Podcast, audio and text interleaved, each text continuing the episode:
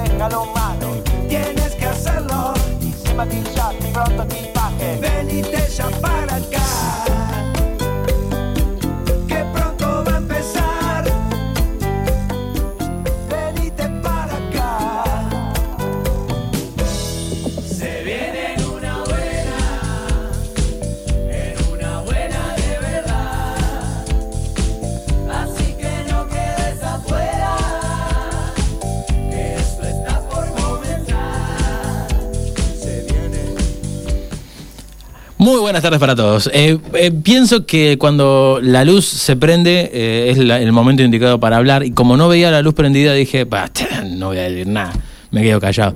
Pero bueno, llegó el momento de que la luz se prendió y volvemos a este estudio de mm, FM Ciudadela, como siempre decimos, eh, totalmente sanitizado por Esther Ferreira, que le saludamos y Qué agradecemos. bien conjugado, amigo. Está sanitizado. Eh, ¿Cómo estás, Fede? Qué, qué- qué suerte que estás sanitizado y no, no estás... este- Satanizado. No, y satanizado. Imagínate, imagínate un martes 13 venir Ni sanateado tampoco. en la. Bien. Bueno, sa- sanata igual. digamos. Sanatizado. Sanatizamos siempre nosotros acá adentro. Pero imagínate, o un 31 de octubre, venir a las 12 de la noche y hacer un, un programa eh, pura y exclusivamente de Sati. eh, no, ¿cómo es? ¿Cómo dijiste vos recién? Bueno, de, de Satán. De sea, sata- satanizaciones. Se hacen satanizaciones a Sí. domicilio. ¿Alguna vez, Esther, vos vos recordás eh, que en este estudio se haya hecho algún programa eh, vinculado a, mm, a lo, a lo- a A esotérico? cultos lo profanos. Los cultos. Hola, buenas tardes. Buenas tardes para ti. En realidad había una sección en, un, en uno de los programas, no sé si se me escucha. Se escucha bien, se escucha. ¿Se escucha? En uno de los programas había este una sesión que trataba sobre lo natural, o sea, contaban cuentos así en tono todo Monocorde o, Sí. o- eh, y contaban mitos y leyendas eh, de forma así, tipo lobizón, tipo Claro. algo, algo, algo que haya pasado en la noche, de dónde salió la mujer de blanco, todas esas historias así de la casa, las casonas que estas que están, este, por ejemplo, paranormales, sí. que se pueden ir a visitar turísticamente. Entonces había una sección que se trataba algo de eso. sí. Es interesante eso, porque Sí. también eh, hace hace un tiempo yo estuve viendo, eh, cuando bueno cuando perdí el, el sentido del gusto, eh, estuve viendo un programa de Guillermo Lócar, ¿cómo era? Voces afónicas o anónimas. bueno, la cuestión es que eh, había dentro de, de ese programa, no, le mando un gran saludo, la verdad, eh, me gusta ese programa, me gusta y, y para la televisión nacional es, es bastante interesante e importante que se mantenga durante el tiempo, eh, durante tanto tiempo. Bueno, vi cómo eh, dentro de los museos generalmente hay como un cuadro ¿tá? que tiene una historia así satánica o mística o extraña. Sí. Y, y hay en, en varios museos de acá, el Museo Blanes, el Museo Gurbich y algún otro, eh, así cuadros. acá está que- Clara de Zúñiga, este, el cuadro ese. De Clarita. Clarita de Zúñiga, sí. Este, que estaba como presa ahí en el altillo, ¿no? Exactamente. Eh, Está, está toda la historia esa así. Hay un libro que es de Mercedes Vigil, que habla un poquito de, de la historia de. Y el de otro García poquito habla de darle palo al gobierno, ¿no? O sea, el, el gobierno anterior. Bueno, eh, eso era nada más. Fede, la, la- la frase que trajiste, eh, ¿de quién es esa frase? Bueno, verdad que justo acá se me fue la pantalla, pero bueno, tirábamos esa. yo- como no te encontraba a ti mismo, este, hoy eh, te, te decía, bueno, son menos 10, Gastón no llega. Y dije, bueno, frases de encontrarse, a ver si me encuentro yo, ¿no? Porque ya que me preguntan en la presentación todos los del lunes y todos los viernes, Eh. David, ¿vos sos el mismo? Eh. Y me busqué. Y cuando me busqué dije, y no, y la verdad, Me, me ¿qué- oculté como un médico. ¿Quién es uno mismo? Y uno mismo eh, es difícil encontrarlo porque uno se va creando, uno va cambiando permanentemente, cosa de lo que eh, hacemos eco en la presentación y en Eco, todo el programa, eco, ¿no? Eco. Haces eco, eco, eco. Muy bien hecho. Y esta, este, esta frase que tiramos al inicio del programa es de Thomas, voy a decir el apellido, que como me salga, pero tiene una S al lado de una Z, al lado de una A, al lado de una S, al lado de una Z. O sea que debe ser Sals. Sals. este señor húngaro de Budapest, nacido el 15 de abril de 1920, este, que bueno, fue profesor emérito de psiquiatría en la Universidad de Syracuse en Nueva York, reconocido crítico de fundamentos morales y científicos de la psiquiatría y uno de los referentes de la antipsiquiatría, aunque no se identifica con esa corriente. O sea, ¿Cómo estaría haciendo eso la antipsiquiatría? Bueno, ahora este No hombre seguramente no está vivo, pero estaría bueno saber eh, qué sería la antipsiquiatría. el 12, eh, el, 8 de septiembre del 2012 falleció a los Ah, hace 92 poco. años. ¿Era longevo el hombre? ¿O fue longevo? Era. Claro, se fue. Este, bueno, este Le señor mandamos que- a hablar a la familia, como siempre hacemos, porque deben estar escuchando sentidamente al lado de la radio galena, como hacemos todas las, los lunes y los viernes. Eh, pero bueno, eh, más allá de, de- de la antipsiquiatría y demás, Esther nos hace un, un señalamiento eh, de, sobre qué. Cuéntanos, Esther. ¿Querés Ah, esto que es con chat eh, privado, Gastón. Ah, ok, perfecto. Bueno, eh, le decimos a la gente que está mirando a través del Facebook y a través de Instagram que, mm, bueno, eh, lo pueden eh, lo pueden ver a Fede y a mí de frente. Estamos siguiendo con esta experimentación del streaming. Estamos tratando de que lo que ustedes escuchan a través de la radio también lo pueden escuchar a través de eh, los vivos tanto de Facebook como de Instagram. Hay una persona que no somos nosotros, precisamente. no, nosotros no somos nada vivos, porque si fuésemos un poquito vivos, eh, podríamos determinar que eh, los errores que estamos haciendo para producir eh, el, el vivo Pues, no lo debería Eso no no, lo sé si es de vivo o no vivo o es de burro. o sea, digo, porque- Vivo, burro, para mí son sinónimos, en este caso, en este caso. Hay una persona, Tamara Rodríguez, Sí, que ¿qué? Hola Tamara, buenas tardes, Buenas ¿cómo tardes. estás? Dice PS Martín Techera. No sé si, está haciéndole ps a Martín Techera o, eh, bueno, no sé, eh, quiere, quiere contarnos algo sobre Martín Techera. Y bueno, la gente que se está metiendo en el Instagram, le mandamos un saludo grande. Vamos a empezar. Oh, ha muerto el micrófono. Bueno, Ah. vamos a empezar a, a vender lo que, lo que va a pasar hoy. Eh, va a venir, como siempre, cada viernes el señor eh, Franco Marenco. En un rato nada más, aproximadamente a eso de las 7, un ratito antes. Ya viene en un ciclo de, de- de parejas. Sí. Este, Va a estar picante hoy. Va a estar picante. Hemos hablado de, de mm, cómo es de monogamia. eh, hemos hablado de, bueno, de mo- monogamia y ahora poliamor. Exacto. ¿verdad? En lo que eh, también hemos hablado de diferentes maneras de relacionarnos, ¿verdad? Entonces, bueno, seguir profundizando y desarrollando y, y- y bueno, ¿cómo, ¿cómo funciona esto del poliamor y, y- y cuáles son... La delgada línea entre el poliamor y lo otro que no es el poliamor. Sí, O sea, claro, bueno. Cómo definirlo y cómo, cómo llevarlo adelante, ¿no? Igual eh, la semana pasada estuvimos hablando un poquito sobre, sobre eso, tiramos algunas puntitas, justamente de la misma forma que hablamos de la monogamia, ¿no? Porque siempre hay como determinadas aristas que eh, a veces como que no van de la mano o, o que no se ajustan a, a la, a la realidad o no se ajustan a bueno al- al- a la definición no tanto de monogamia como de, de poliamor bueno después de eso va a venir Ana da Costa con eh, su columna de emprendizaje. Esta vez trae invitado, el primer invitado de la columna de Primer emprendizaje. invitado de la columna de aprendizaje que, bueno, Martín Ferreira, Sí, señor. este que es eh, la persona que encabeza este emprendimiento que se llama Ser Estatú. Sí, un tatuador. Eh, así que bueno, eh, eh, nada, primera experiencia para compartir de cómo nace este proyecto, de cómo eh, lo llevó adelante y, y- y bueno, y por qué, y todas las dudas esas que tenemos para sacarnos nosotros de cómo poder realizar un emprendimiento y ustedes desde sus casas o de donde estén nos pueden preguntar cualquier duda que tengan también y, y bueno, aprender todas y todos juntos, ¿verdad? Exacto, pueden hacerlo a través del 094 90 1007, que es el WhatsApp. Eh, sino también eh, lo pueden hacer a través de las redes, eh, Instagram, que es en una buena, y Facebook, que es lo mismo, en una buena. Buscan a la mujer multicolor con el micrófono y ahí se van a dar cuenta que ese es nuestro perfil. Y ahora, en un ratito nada más, va a venir una nota que hizo el señor Federico Rieffel, y yo estuve buscando su, mm, su nombre en las redes, eh, encontré miles de millones y varios emprendimientos. Entonces me confundí y no quise arrobarla porque en realidad iba a robar a cualquier persona que podía estar en eh, Tailandia. Sí, Pero bueno, realmente no sé si tiene este hay una- varios.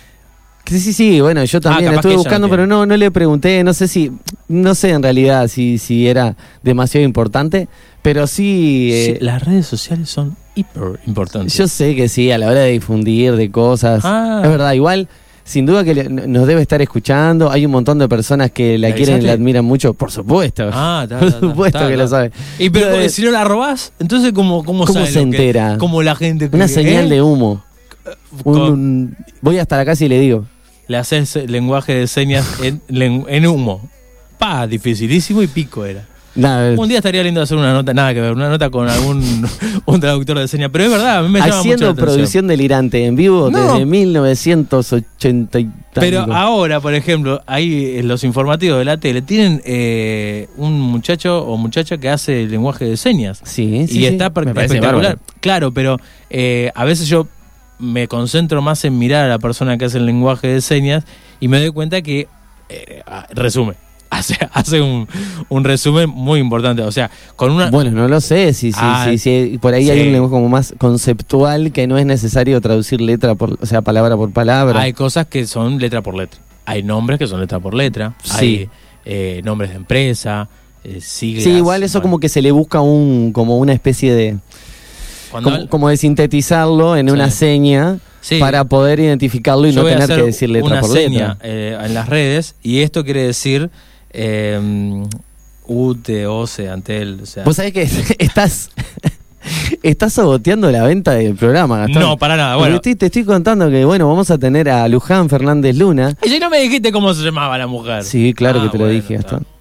O sea, ¿o ¿no, no viste el videito promocional que está circulando por ahí? Lo vi, lo vi y escuché la nota. Bueno, Luján, que es docente de teatro, es cantante, es música. eh, bueno, docente de teatro especialmente para niñas, niños y adolescentes. Eh, y bueno, nos compartió un poco su, su manera de, de, de- de hacer su trabajo. No sé, a mí me parece súper importante compartir este tipo de experiencias y más en este contexto, ¿no? En cuanto este la, la- la debilidad emocional que estamos teniendo como personas y en esa franja me parece súper interesante fortalecer este tipo de habilidad Ujú. Que se desarrolla a través de este, de este tipo de, de tareas, ¿no? De hacer teatro, de poder expresarse, de cualquier otra cosa que te haga como hacer mirar para adentro y, y sacar cosas y, y expresarte. Y bueno, un poquito de eso estuvimos hablando. Bien. Eh, quedamos, eh, bueno, en el acuerdo de que futuro, en, en un futuro vamos a hacerle una entrevista a- al elenco, porque ahora, después de ese taller, de, hay un, uno de, los grupos de talleres que se convirtió en un elenco, de que hacen producciones, vamos a estar hablando ahí de eso también, y que más adelante va a ser muy enriquecedor y muy lindo poder compartir con ellas una instancia de, conversar cómo las viven ellas mismas y, y ellos mismos eh, todo este crecimiento artístico que han aprendido y bueno, este, ¿para qué, para qué les ha servido o no? O sea, eh, servido para algo les va a servir siempre, ¿no? Así que en esta misma nota vamos a encontrar, porque como la hemos grabado, eh, ahí en el remanso de Neptunia, estábamos en la vera de la ruta 10, muy cerquita. Ahí hay alguna moto que se cuela, queremos avisarle. Este, Son como. Las, las motos son la fauna salvaje, ¿no? De la ruta de 10 y de Neptunia. No, no, no. Hay, hay, hay otra fauna mucho, mucho más interesante y más linda, pero bueno, como estábamos cerca de la ruta, pasa algún vehículo cada tanto, alguno más o menos ruidoso, ¿verdad? Ajá. Eh, en música de fondo, este, principalmente de Martín Marea Matos, eh, que tiene un disco que se llama Por Hora, Por Día, Por Mes, que es eh, un- uno de los discos en los que participan tanto Luján este, Fernández eh, como su hermano. Eh, Facundo Fernández Luna también, que es guitarrista, eh, es eh, arreglador y corista de ese mismo. Así que vamos a estar escuchando todo esto. Y al principio ahora, nos vamos ahora, eh, antes de escuchar la nota, nos vamos escuchando una canción de, de Martín Barea eh, Matos, Sí. que se llama Día Nublado, que no es un día como el de hoy, pero podría haberlo sido. Ah,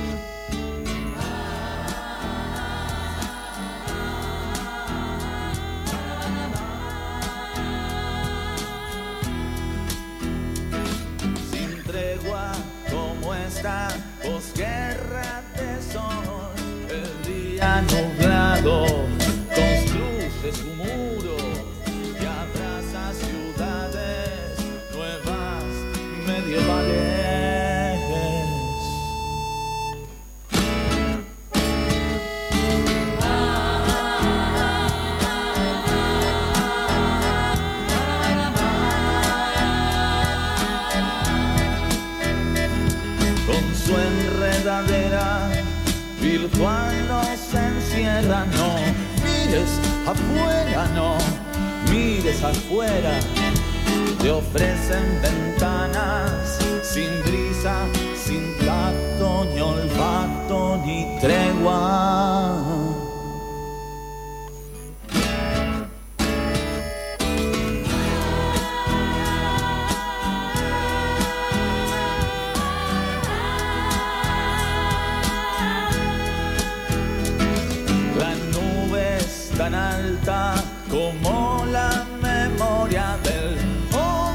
Del humo de nombres extintos por las chimeneas de industrias de historia.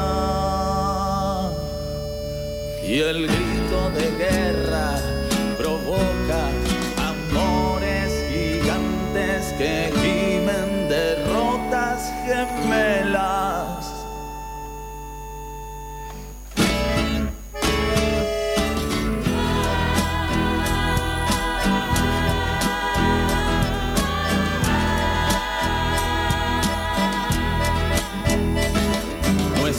corazones son como fusibles, fusiles, la herencia, la tensa mirada que apunta y dispara.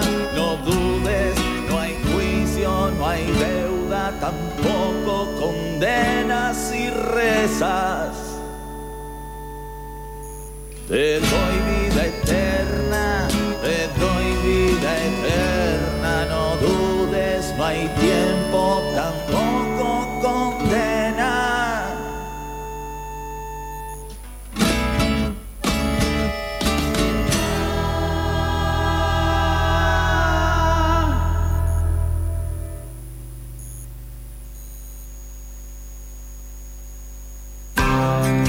Desde el 88.7, acompañándote, si el centro es tu casa y elegiste quedarte en casa, FM Ciudadela, Arde la Ciudad.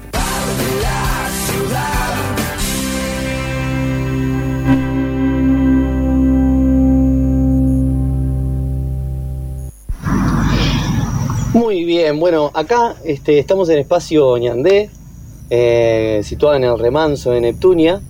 Este, y estamos con Luján, en el lugar, Luján Fernández Luna, eh, docente de teatro, es música, es cantante.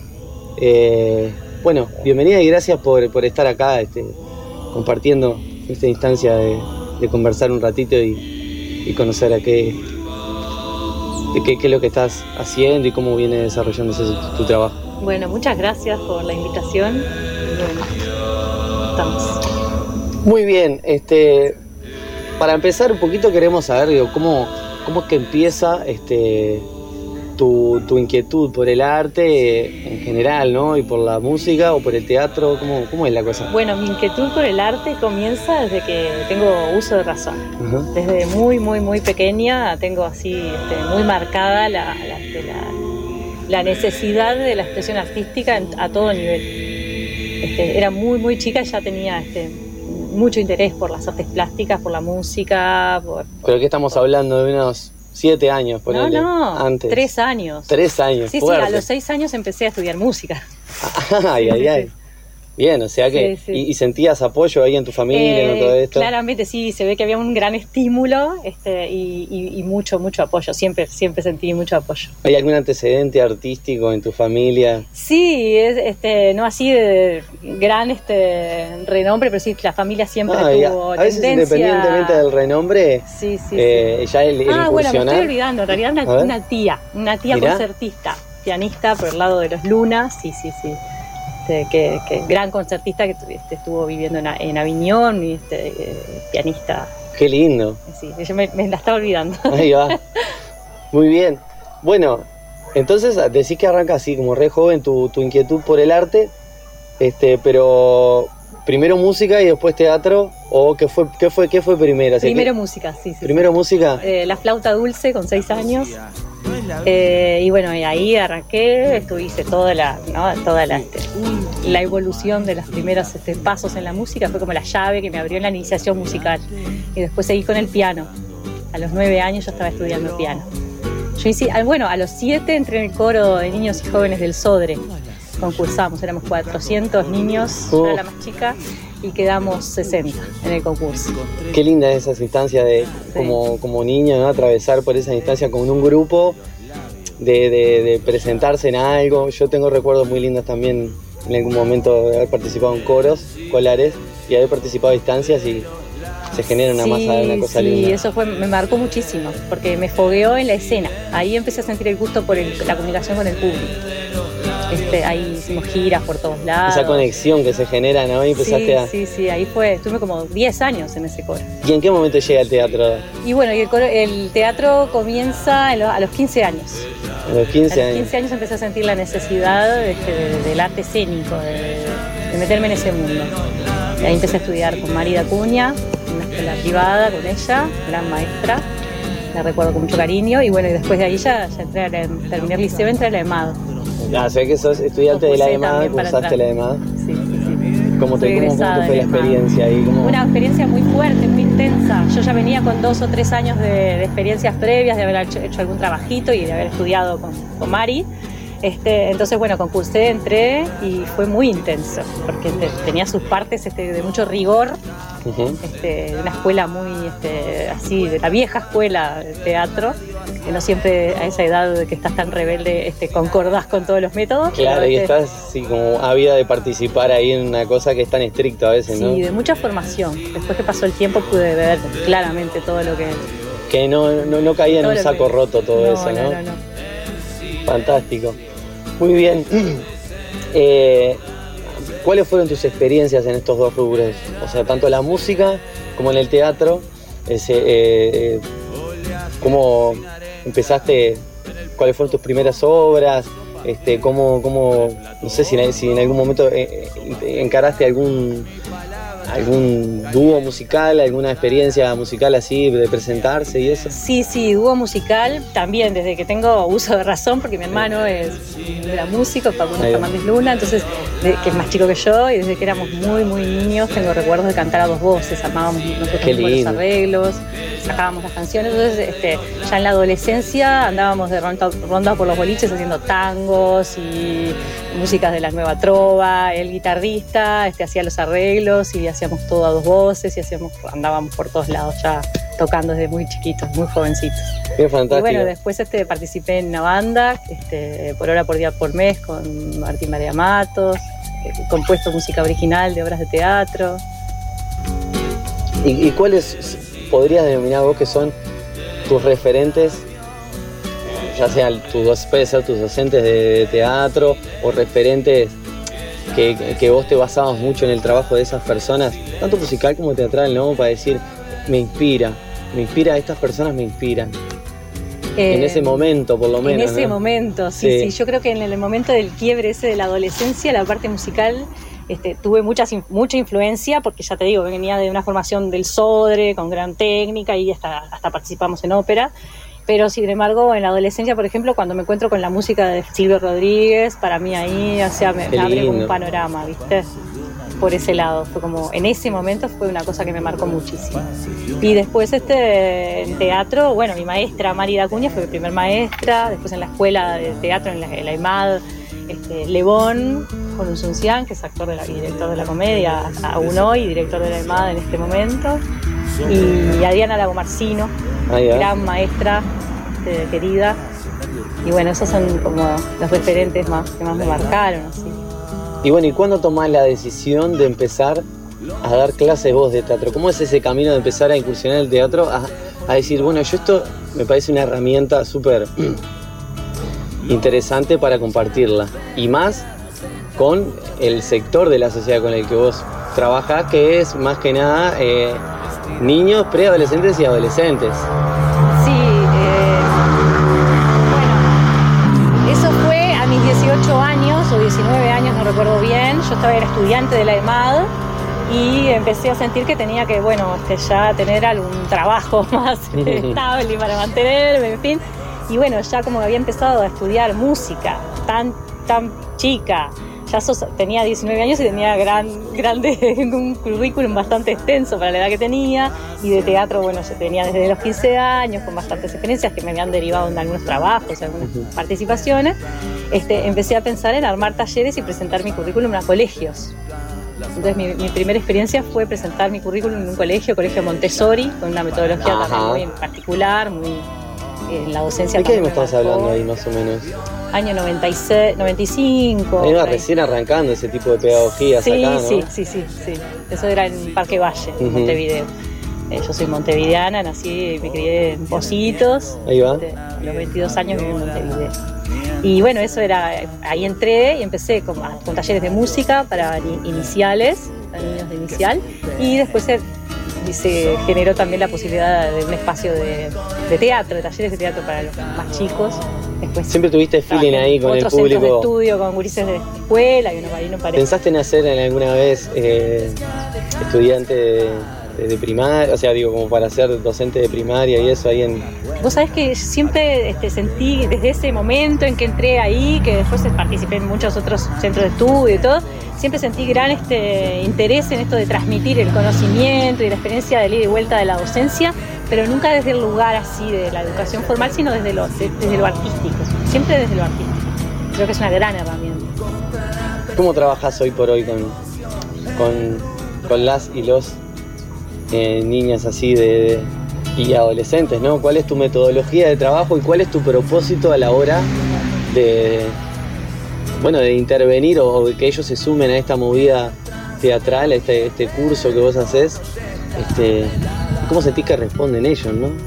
Bueno, en este momento estamos acá en el espacio Ñandeque, este, est- estamos cumpliendo ocho, estoy cumpliendo ocho años. Acá en este mismo espacio. En este espacio que es cuando se inauguró la Escuela Artis Talleres. que es va, bueno, y- autogestión, o sea, es, este, ¿no? Es- soy yo con mis alumnos y las familias que, que siempre apoyan y, y confían.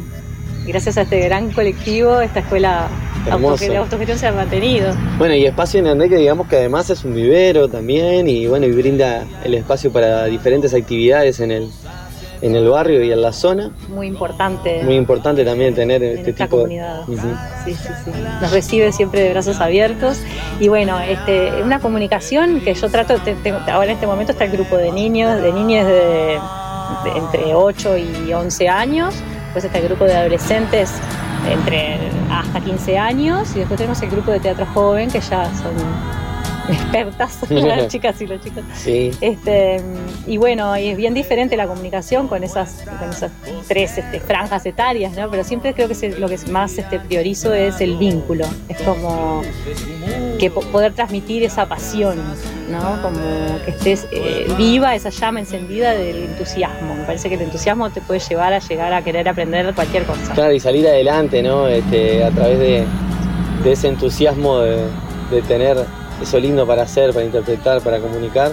O mismo, bueno, yo he visto alguna obra que, han hecho con este grupo mayor que decís tú, por ejemplo Munay, eh, y realmente se transmite esta pasión.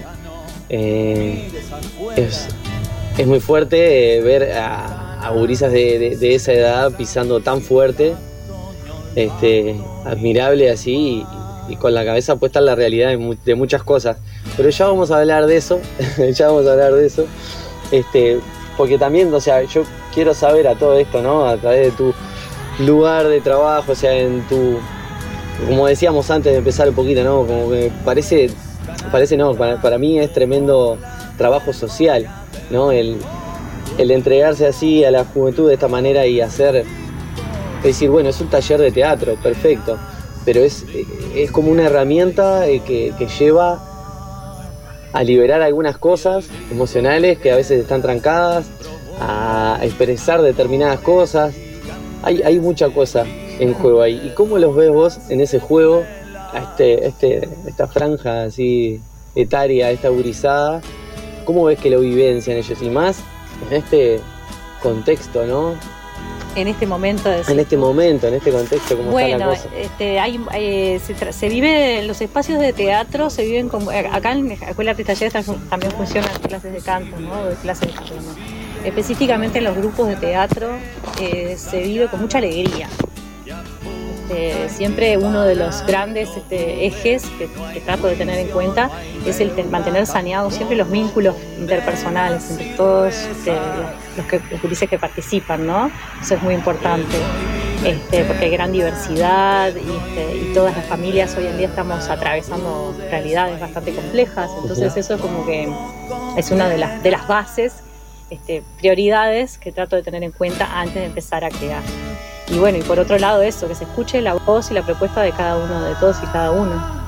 Qué hermoso. Bueno, y hacen eh, presentaciones este, y, y cosas como trabajos finales, Sí. este, con el entusiasmo que eso conlleva, me imagino, toda la y el estrés también, porque a veces este, eh, se, se- se vive con un poco de estrés porque hay una cosa que pasa que a veces los gurises no se quieren equivocar, sin, sin- a veces sin darse cuenta que a veces lo mejor que te puede pasar, ¿no? Primero para aprender y segundo porque eso es lo que te va a hacer fo- fogueando y, e improvisar a veces en el momento Sí, sí, sí, tal cual. Siempre trato, trato de que este, tengan en cuenta de, este, también las familias de que son, clases abiertas, ¿no? Claro. Lo que pasa es que, bueno, llega el momento y hay tanta e- e- expectativa ahí que es como que, ta, se ponen un poco nerviosos a veces, pero bueno, los resultados siempre son de mucha, mucha comunión con el público, es muy lindo. Por lo que veo, vos apuntás más como a. mm, si bien es un taller que da herramientas y cosas, es más como para el disfrute que para la profesionalización y, y como una esa formación más EMAD, ¿viste? O más técnica. Si bien hay técnica o cosas como más enfocadas hacia el disfrute y al. y a- Sí, en realidad es una de mis prioridades, pero vos sabés que si cuando lo he Ajá. descubierto con este tiempo, sobre todo con la experiencia de este grupo que hacen producciones, que es una ya a esta altura hace años compañía de teatro independiente, este, que ese disfrute y ese entusiasmo es el que te lleva a trabajar duro y a lograr cosas increíbles, casi sin darte cuenta. Entonces, el nivel este que vos decís que se puede, que, que viste en ese espectáculo, o, o la calidad que tiene, de, de nivel internacional que tiene ese elenco, lo logró así, jugando. Entonces, en diferentes etapas se va como acentuando en diferentes. Claro, como que una cosa no quita la otra, ¿no? Si No bien puedes hacer el camino jugando, puedes aprender un montón de Un técnicas montón. y de cosas súper interesantes y enriquecedoras. No solo para el teatro y para una presentación, sino para la vida misma, ¿no? Exacto. Muy bien. Bueno, entonces hablemos de qué hacen producciones eh, un poquito. Tenemos pendiente y vamos a programar para el futuro una entrevista con el elenco personalmente, una vez que estén todos. porque realmente es importante tener la voz de, de- de todas y todos los participantes de este elenco, pero sí queremos que nos cuentes vos eh, el trabajo que has tenido eh, con ellos, ¿no? O sea, eh, desde decir, bueno, desde que arrancaron con- contigo, este, que además tiene una, una cosa que no es menor, que es mm, trabajar con, con- con tu hija en ese grupo Sí. también, que a veces pu- puede ser o súper fácil o súper complicado, Sí, me imagino. Este, pero bueno, contanos un poco de qué hacen este, producciones y, y de las cosas que están haciendo. Bueno, que hacen producciones es un grupo, este, a todos y todas, este, mis alumnos los quiero mucho, mucho, mucho. Este grupo es al que al colectivo, en especial le tengo un gran, gran, gran cariño, porque realmente ha sido este, muy mágico todo el proceso que, se fue dando, ¿no? Empezamos como talleres de teatro, este, con, con- ellas muy eh, chicas, de 12, 13 años, este, primero de liceo, como un taller común y corriente, como otros, este, pero se empezó a suceder como una química muy especial. Hicimos un primer año, hicimos una muestra, participamos en Salinas de un festival en el Día del Patrimonio con una creación colectiva y ya en el 2017 empezamos a abordar textos. Siempre escuchando un poco la, la- la necesidad del grupo, ¿no? El pedido de. Este, y bueno, y ahí empezamos a trabajar este, textos nacionales, textos este, argentinos, trabajamos con, con un texto de Griselda Gambaro, de Argentina, este, Anabel Esquinca, uruguaya, y ahí empezamos con una farsa del medioevo, aunque no lo puedas creer. Una farsa La del farsa del medioevo. paradiso, trabajamos mucho con eso, con mucho humor. Y bueno, y ese mismo año 2017 ya decidimos este, form- formar ese grupo como una compañía de teatro independiente y empezar a hacer funciones. Así que O sea en que paralelo con el estudio, que continuaban haciendo los talleres, salíamos por ahí, hacíamos funciones y nos llevó a dos festivales internacionales de teatro joven. Contame un poquito de eso.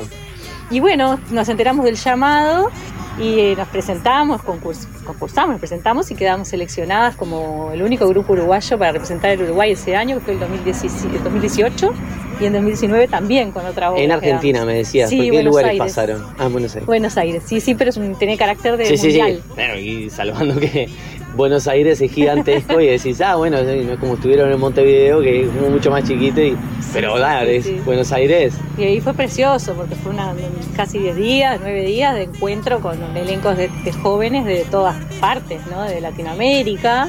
Y bueno, ahí la experiencia fue tan intensa que ta, veníamos con, también con todo ese, ese power para seguir, ¿no? ¿Se dio en algún momento la instancia de compartir con, con gente, de- o sea, se hacía como alguna especie de seminario o algún encuentro Sí, con sí, todos sí, los integrantes? Sí. Sí, talleres, foros de intercambio de, entre Qué los enriquecedores. países, este, también talleres de directores, entre todos los directores que estábamos ahí, de todas partes, sí, sí, muy enriquecedor. Bueno, me imagino que toda esa experiencia también haya llevado a hacer lo que es eh, la obra que escribieron entre eh, el propio elenco, que es Munay. Exactamente, sí, fue un poco inspirado en, las- en los espectáculos que, que veían allá, ¿no? También de, de otras partes, sí, sí. Munay fue un espectáculo de autoría del grupo, una creación colectiva. Ahí va, si tenés que describir o hacer como una, una, una, una reseña así de, de Munay, ¿cómo describirías? Ay, qué difícil. Qué difícil, ¿no? Toca un montón de temas, un montón. Es Eh, yo no la pude hacer, por eso te pasé la pelota a vos. Dije, Muy bueno, Toca muchos temas porque es una mirada este, adolescente, joven, te diría, este, de- de- del despertar a la realidad que nos está tocando vivir. Y ya pasaron dos años de que, eh, que fue escrita, fueron escritos los primeros textos y siguen teniendo una, una actualidad y una vigencia increíble, más allá de que todo, de todo lo que viene pasando hace un año y pico, ¿no? Este, y parece que, que lo hubieran visto antes. La bueno, vieron venir a la vuelta de la esquina, a veces como te va esa cosa de adelantado, ¿no? Tocamos temas, vimos qué temas eran los que preocupaban, de ahí salieron algunos textos, cada una trajo un texto, estamos hablando de del, elenco madre, que son cuatro de las chicas, que después eh, ahí tenemos más aliados y sonidistas y asistentes, actores invitados, ¿no? Pero este da, y ahí a partir de esos cuatro monólogos yo le fui dándole un poco tirando líneas para armar la estructura para que no fueran textos este, como una lectura de poesía, sino que tuvieran situaciones realmente dramáticas como para armar una obra de teatro, ¿no? O sea que se puede decir que vos este, les ayudaste a armar el texto y un poco la dramaturgia de la obra. Sí, sí, sí. Eh, como que lo armaron ella, lo escribieron ella, Sí, y sí, son sí, fue un trabajo de de este. mucha investigación en, los contenidos de los temas, en el formato que le quisimos dar, en las improvisaciones, la dramaturgia del actor, como se llama, ¿no? Que sale un poco de lo que va sucediendo en, ¿Esta la pudieron llevar a participar en algún lado todavía, Aún no? no, porque bueno, con todo esto que está pasando, el, fe- el festival es este, ahora no, no. Claro. no sé, que salió, no claro, salió este año pasado, salió, Claro, el año pasado no 2020. se, no se hizo. claro. Exactamente. Eh, bueno, y no solo tienen Munay, sino también este, estuvieron trabajando con un texto de, ay, no me acuerdo el autor ahora, de la- Ramón del Valle Inclán. Ramón del Valle Inclán. Ahí va. autor español, gallego, este, escribió la obra que hicimos, La Rosa de Papel, La Rosa de un Papel. esperpento, este, escrito hace casi 100 años. Y bueno, me hincamos el diente ese texto, que fue realmente también una experiencia maravillosa. Bueno, elaborar con gurises esos textos que son un poco, o que parecen ser como un poco pesados así, ¿no? Y ellos como lo dijeron súper, súper bien. Y nada, lo mismo, me pasó lo mismo que con Munay, como ver estas, estas transformaciones en los personajes y las situaciones, ¿no? Y la intensidad, cómo, cómo se, se- realmente se ve la intensidad de la situación en la escena es fuerte, así que bueno, ya en breve vamos a poder hablar este, con ellas y que Ay, nos cuenten bueno. cómo lo viven ellas mismas. Eh, y bueno, capaz que antes de, de- cerrar, no sé si querés contar alguna cosita de cuanto al trabajo de lo que estás haciendo, si querés, este, no sé, decir alguna, algunas palabras, algo que, que, te, que te interese decir o comunicar a la, a la gente que nos escucha. Bueno, en este momento este, estoy en la, en la escuela, escuela Arti- Artista Talleres, sigo acá en el espacio Neandé, trabajando con los jóvenes, con los niños, este, individuales de canto también, este, también trabajo con adultos y con adultos mayores y con todas las edades, este, y veo que es un momento que especialmente para los niños y para los jóvenes está siendo muy complicado, este, para las familias también, y creo que estos espacios, este, por lo menos también es lo que las familias manifiestan, están siendo de suma importancia, más allá de que sea este o cualquier otro, ¿no? En donde los chicos puedan sentir este, que, que- que- que tienen esa energía creativa depositada ahí. Eh, creo que es muy importante apoyar, eh, estimular a, a nuestros chiquilines porque la están pasando difícil. A veces están viendo que, eh, que están nadando en un bar de incertidumbre y, y en estos espacios se ve como, como sienten el alivio porque lo manifiestan explícitamente. Entonces siento por un lado ale- el- la alegría y el honor de la confianza de las familias y de los chicos y por otro lado siento una tremenda responsabilidad. Entonces, bueno, eso, agradecer el apoyo siempre de las familias y, y de todos. Y por otro lado, este, invitar a quien esté con ganas de, de estimular grupos humanos que no se quede con las ganas porque realmente es más lo que uno recibe que lo que, que lo que da siempre. Bueno, muchas gracias. Y por último, así, ahora una preguntita que me surgió. Si vos tenés que nombrar un espectáculo que te haya marcado eh, intensamente, o sea, ya sea musical, puede ser musical o teatral, una- un libro, lo que sea, algo, una obra que te haya marcado, que vos sentís que te haya marcado profundamente, no solo en lo que haces, sino en, no sé, en la vida. La vida en general. Sí. Bueno, en realidad creo que así me, me agarrás medio de improviso y me imagino que me debo estar olvidando un montón. Pero mm, hubo un espectáculo hace muchos años este, de un clown italiano que vino a Uruguay a un festival internacional en la sala en La Gaviota, en Montevideo. Yo era estudiante de teatro. Y fui a ver, es un espectáculo que se llamaba Ícaro, Ajá. este, que después volvió, este, después de muchos años volvió a hacerlo Sí, acá sí, en Uruguay. sí. ¿No es Fincipasca? Sí, Fincipasca. Sí, sí. Exactamente, Finzi Pasca. Y bueno, y él, el, el- el espectáculo hablaba en, eh, es suizo, él hablaba en italiano todo el espectáculo. Eh, creo que yo no soy italiano, estudié en el liceo algo porque no sé por se estudiaba, pero no, me acordaba de nada. Pero sin embargo, siendo un espectáculo en otro idioma, que no era el mío, eh, fue uno de los espectáculos que más me conmovió este, profundamente. Eh, al punto de tener que ir corriendo al camarín a, a- a agradecerle, ¿no? Y entonces, ¿cómo puede suceder eso tan mágico de que un espectáculo que ni siquiera estás entendiendo todas las palabras Claro, ahí es cuando podemos dimensionar el poder de comunicación que tiene la escena, lo escénico, ¿no? Ante la palabra. Sí, la incluso, diferencia entre entender o comprender. Claro. Sin entender algunas palabras, como, no sé, pude comprender el sentido de la obra, ¿no? Eso me marcó muchísimo. Y bueno, después venimos a contarles un espectáculo este, los cuentos de Alfaguara, unas, unas obras que también eran para niños y para toda la familia, dirigidos por Adriana Lago Marcino. Este, fueron, me marcaron como, como el camino de decir, ah, yo quiero así. Esto me gusta. Después Café Miller de Pina Bausch, que también cuando tenía 15 años me marcó muchísimo. Un espectáculo de teatro danza. Podía Hermoso. seguir horas. No, y claro, y uno se va acordando y está buenísimo. cosas. Por lo pronto con estas recomendaciones estamos bien, se las vamos a transmitir a la audiencia.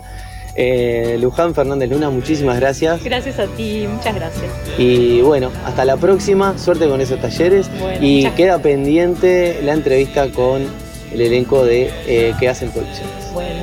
Nos vemos la gusto. próxima. Muy bien, bueno, ahí se iba la nota con Luján, Luján Fernández Luna, le mandamos un enorme abrazo, le agradecemos muchísimo y eh, aprovechamos para mandarles eh, a aquellas personas que les interesa eh, el Instagram de la escuela que es arroba guion bajo artistalleres, este, arroba guion bajo artistalleres, ahí se, le, preguntan todo lo que quieren preguntarle y tienen el contacto de Luján.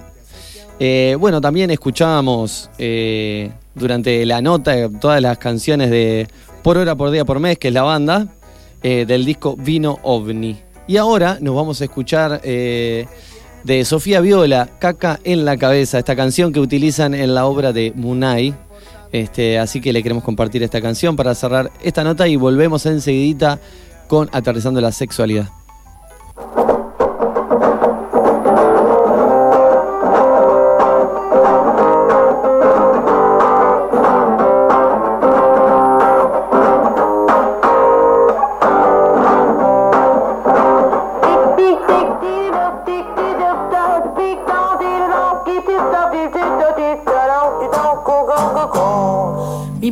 Primer alimento fue leche materna, me enchufaron Squeak como cosa buena. Yogures petit, me compraba mi abuela. Serenito, Jimmy, postrecitos de mierda. McDonald's, Burger King, chatarra por las venas. Recuerdo Pampernick con sus puertas abiertas, ofreciéndome a mi cajitas y sorpresas. Yo ya al fin comprendí que su comida pesta.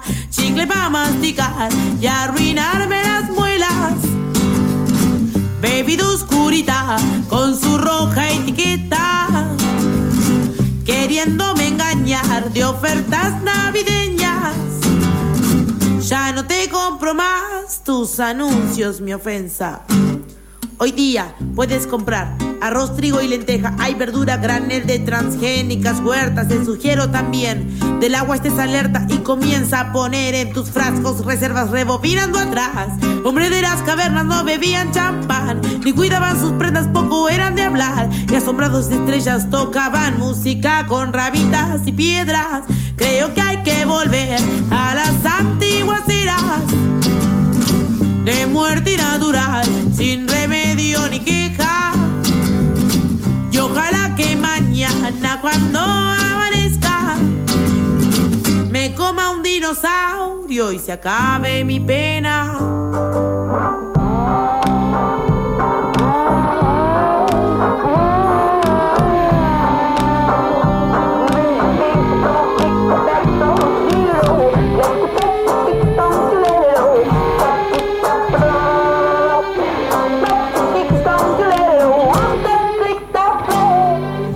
La vaquita está muerta y ya nadie la respeta, pobrecita ya sufrió y le comen la molleja, su lengüita mascó, pasto de pradera y su leche la dio, esperó recompensa, lo mismo que un pollo que crece entre maderas que le inyectan hormonas para que gordo parezca, que tan rico será un humano en bandeja, rostizado quizás no nos demos ni cuenta, si escupimos para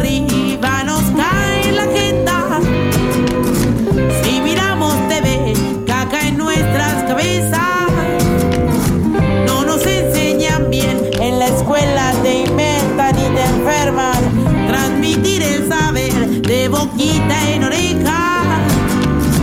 Creo que hay que volver a las antiguas eras.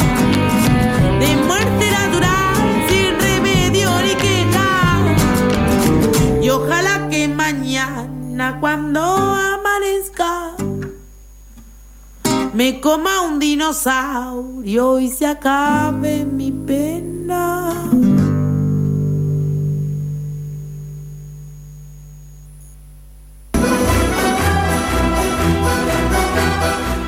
En el centro comercial del Parque Posadas abrió Valle del Nilo, almacén natural y tienda de plantas, donde podrás encontrar granos, cereales, semillas, frutos secos a granel, productos para celíacos, gran variedad de salvados, moliendas, harinas y féculas y una amplia variedad de yuyos, algas, condimentos y especies. Y además, todas las plantas de interior, exterior, árboles, huerta, aromáticas, tierra y fertilizantes o lo que necesites para tu jardín.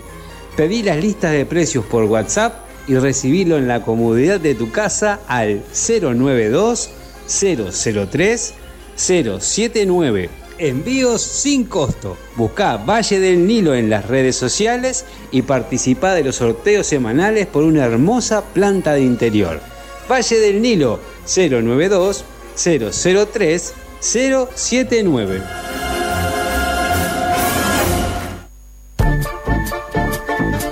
Comunicate con En Una Buena. WhatsApp 094 90 10 07. Mail en una buena magazine arroba gmail.com. Instagram arroba en una buena. Facebook en una buena.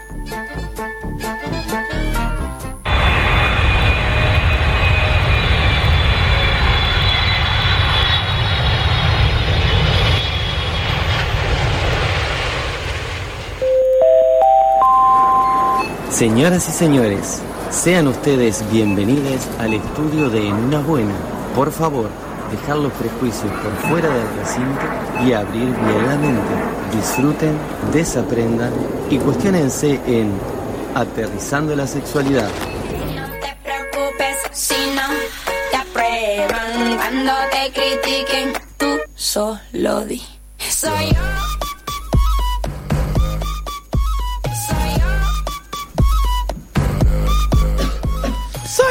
¿Quién es? ¿Soy yo? Ah, hola, sí, pues, ¿qué querías? Buenas tardes.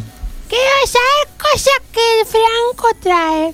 Muy bien, Gastoncito. Eh, hacía mucho que no te escuchábamos por aquí. Porque si aparezco en la cámara se pierde el encanto. Ah, el encanto, muy bien. Claro. Bueno, otra nueva columna, Gastoncito, de Aterrizando la Sexualidad. Muchas gracias, Franco Marenco, bienvenido. Soy yo, soy yo nuevamente, ¿o no? Sí, por suerte, seguís siendo vos, aunque no seas el mismo. Aunque estés mal dormido. Aunque estés mal dormido. Estoy muy mal dormido y ténganme paciencia todo porque vengo como en, en primera. Está con el freno de mano puesto, todo. sí, ya. sí. Este, bueno, nada, pri- primero que nada quería mandar un saludo a toda la comunidad lésbica, que el 26 de abril fue el día de la visibilidad lésbica. Nada, bueno, sigan luchando y reivindicándose. Vamos arriba. Este, y quería agradecer mucho a una amiga que se llama Antonella y a, y a Maite también, que me pasaron un montón de material sobre el tema de hoy, que es poliamor. Poliamor. Sí, habíamos Podemos quedado- decir que es la contraposición de la monogamia, ¿no? O sea, es el polo opuesto a la monogamia. Vamos a discutir eso hoy, capaz. ¿Sí? Buenazo, Vamos dale. a hablar de Se eso. tiene un poco esa perspectiva, ¿no? De que eh, es el polo opuesto. Ya Pero hay matices, ¿verdad? Ya les quiero decir a todos los que se cuelguen con el tema que pueden visitar el Instagram Relaciones A, este, que es de Argentina, o eh, libresparamar.uy, que ahí suben un montón de información, podcast, posteos sobre poliamor. Muy bien, ahí tenemos la, la- la data. ¿Cómo, ¿Cómo querés arrancar a contar este tema que por lo que veo tiene mucha tela para cortar y parece que va a ser posiblemente en dos partes? A lot of aristas. A lot of arist. Ahí Sí, no, no, no saben con qué mundo me encontré, porque yo les voy a contar, yo generalmente ya tengo preparadas las columnas, las retoco un poco y eso antes de venir, pero con todo el material que me mandaron, claro, tipo la caja de Pandora, a ver, y totalmente, sí, sí. Primero que nada les quiero preguntar a ustedes, como qué idea tienen un poco del poliamor, qué han escuchado. Para mí es muy burdo. O sea, yo lo que te puedo decir es muy burdo. Lo que, ¿Cómo voy burdo? Empezó Lo que suave, voy a decir. Lo que voy a decir. Ah, es burdo lo que vas a decir. No, no, el poliamor Bien. no. Ah. No, no, no. Lo Es que digo. una mierda. lo que- claro. no, para mí el poliamor es este. eh, me, me remite a la época de Calígula. O sea, de- del sexo eh, casi que sin sentido. Pero pará. El lleva- descontrol llevado- orgiástico. Claro, pero no. No. Creo que eh, es la posibilidad que se da a cada uno, ¿no? Eh, de poder compartir eh, sexualmente o, o emocionalmente o afectivamente con varias personas, con el consentimiento del otro. Me parece que es por ese lado, o sea, y no, no ceñirlo solamente a lo sexual. Ahí va, claro, sí, sí es eso, ¿no? Una manera diferente de relacionarse sexoafectivamente, o sea, una de las de las otras opciones que hay, eh, y en donde sucede eso, ¿no? Un poco lo que decía Gastón. Está bien, Gastón dijo como un sí pero no. Estuvo bueno.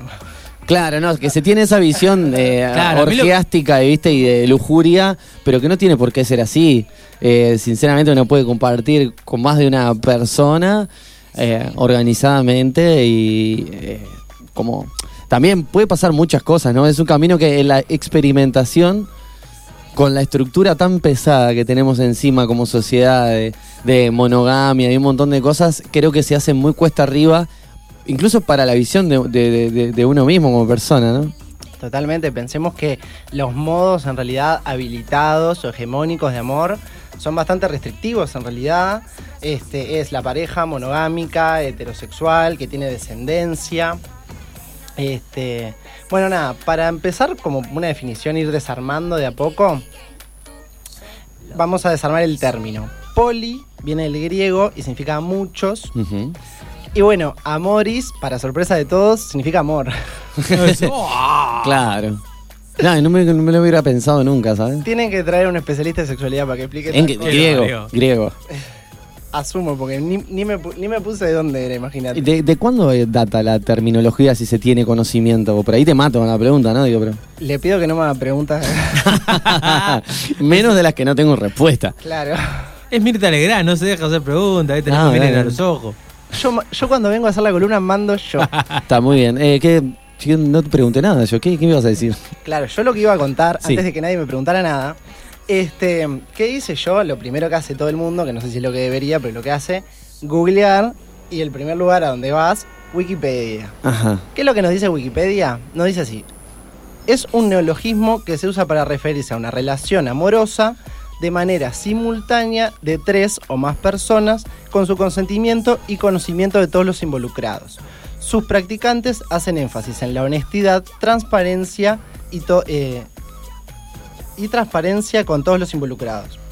Bien. Esto es como de una manera muy reduccionista, ¿no? Siempre Wikipedia te tira como el, el- el resumen del resumen del resumen. Claro. En realidad el poliamor está dentro como de un paraguas más grande, de lo que se entiende como amor libre, donde también hay, hay otras como modalidades relacionales. Como las parejas abiertas que estuvimos hablando la otra vez. Como las parejas abiertas, también hay algo que se llama anarquía relacional, no sé si han escuchado. O como que No. sigo una regla pero la rompo. Claro, es como parecido a la anarquía política, pero llevado al plano de las relaciones. Ahí va. Este, bueno, el, el poliamor es como bastante más de lo que de la definición que da Wikipedia. No es de pasar de A a B, no es pasar de una pareja, o sea, eso, no es pasar de A a B, sino que es cambiar completamente el enfoque y propone una nueva forma de hacer las cosas. No es pasar de una pareja monogámica a una poligámica, por ejemplo. O sea, no es pasar de una, pa- eh, de una pareja compuesta por dos personas a una trieja, sino que implica un proceso como más complejo. Y si es tan complejo, ¿por qué la gente elegirá, suponiendo que la gente elige sus modos relacionales, ¿por qué la gente elegirá el poliamor? Se las tiro. Bueno, sí, hay muchos, hay muchos, muchas visiones con respecto a eso, ¿no? Hay gente que dice y llanamente dice, no, esto es una moda. Gente que dice que es una moda y que dice, como todo el mundo está para esta, la gente se tira para este lado. Yo, no sé, entiendo que estamos en un momento sociocultural en el cual se cuestionan muchas estructuras. Una de las cuales se cuestiona es eh, la institución, pareja, ¿no? Este, y cuál es la funcionalidad que tiene en el sistema y, y qué realmente nos, nos llena a nosotros así como es, o, o qué es lo que queremos nosotros para nuestra vida. Entonces como la cancha se está abriendo para, un, para, para este tipo de relaciones. Claro, o sea, qué tanto de la estructura o del sistema este, estructura eh, precisamente nuestro deseo o qué tanto de nuestro deseo lo podemos llevar realmente a la práctica, ¿no? Claro. Sin tanta estructura. Eh, parece un trabalenguas, pero Pero porque, claro, ahí es donde empieza el debate, ¿no? Porque, y sí, bueno, está. A ver, ¿qué estamos dispuestos y dispuestas a aceptar dentro de lo que significa una, una relación poligámica, ¿no? como poligámica. Poliamorosa. Poliamorosa. Pol- la, la poligamia en realidad es bueno, es poliamorosa, poliamorosa. está bien. varias monogamias a la vez y generalmente en el plano de lo concreto están es como bastante más misógina en realidad incluso que la monogamia porque está dirigida generalmente a un tipo. Yo tengo el, va, capaz yo tengo la imagen del jeque árabe con un montón de esposas que responden a él, pero que en realidad entre ellas no, no y tienen no. más relación. Entre las razones que pueden ser más comunes o, o entre las que resaltan, bueno, primero está para tener más relaciones sexuales, esa puede ser una y es válido, no es la única, o sea, no es, no se remite solamente a tener más relaciones sexuales, en realidad las personas poliamorosas o que están en vínculos poliamorosos no tienen por qué tener más deseo sexual que una persona que está en monogamia, soltera o el resto de los mortales. Eso es totalmente. Sí, por ahí creo que parte. químico. Puede ser. Y O no, sea, y la, creo quimi- la química corporal de cada uno me parece que va más allá de la Pero- monogamia, la poliga- la- el poliamor y Pero puede ser uno de los argumentos y no lo veo que. que- No digo que- a no, ver, no creo puede que ser haya un que argumento. minimizarlo. No, no, por eso es válido, es completamente, válido. Completamente para mí, ¿no? Y la otra es que también al, al- al- por ahí pasa por las experiencias sexuales el tema de conocer más gente o por ahí pasa solo por el hecho de compartir y crecer con más gente. ¿Qué pasa? Uno se da cuenta que a través de los tiempos, como uno va relacionándose con personas sexoafectivamente, este, y, y va aprendiendo en ese camino, ¿no? Ya sea de lo peor o de lo mejor. Y pienso que el seguir relacionándose con personas sexoafectivamente, y bueno, amistades o lo que sea, este, como que siempre te devuelve algo, ¿no? Es una experiencia, te enriquece. Entonces, parte del argumento entiendo que eh, va por ese lado. Claro, pero el argumento que tiró Franco solamente fue la- el primero que tiró, fue el de tener más relaciones sexuales. Ahí Fue va. el primero. Y a mí me parece Yo que abrí otra puertita ahí. Claro, pero me parece un argumento quizás válido, la boca para afuera, pero empíricamente me parece que. Bueno, pero capaz que no es más, pero sí con diferentes personas. Porque Claro, bueno, realmente ahí, hay- ahí está el tema. Claro. Que sean con diferentes personas, que no quiere decir que sean más. Exacto. Este, bueno, otra, otra razón que la gente puede tener es que quiera tener más relaciones románticas, no necesariamente más relaciones sexuales, Ajá. sino establecer más vínculos. Este, Como esa cosita nueva, esa cosa fresquita, ¿no? Esa cosquillita en la panza. Claro, claro, o, ten- o tener diversidad en esos vínculos también. ¿Por qué tengo que pensar que una persona va a ser la que me va a completar en todos los aspectos de mi vida? Que en realidad es una, o sea, si uno se lo pone a pensar en frío, es más ridículo pensar eso que pensar que haya varias personas, pero sin embargo choca más esta idea, ¿no? Como de salís con varias personas, qué raro.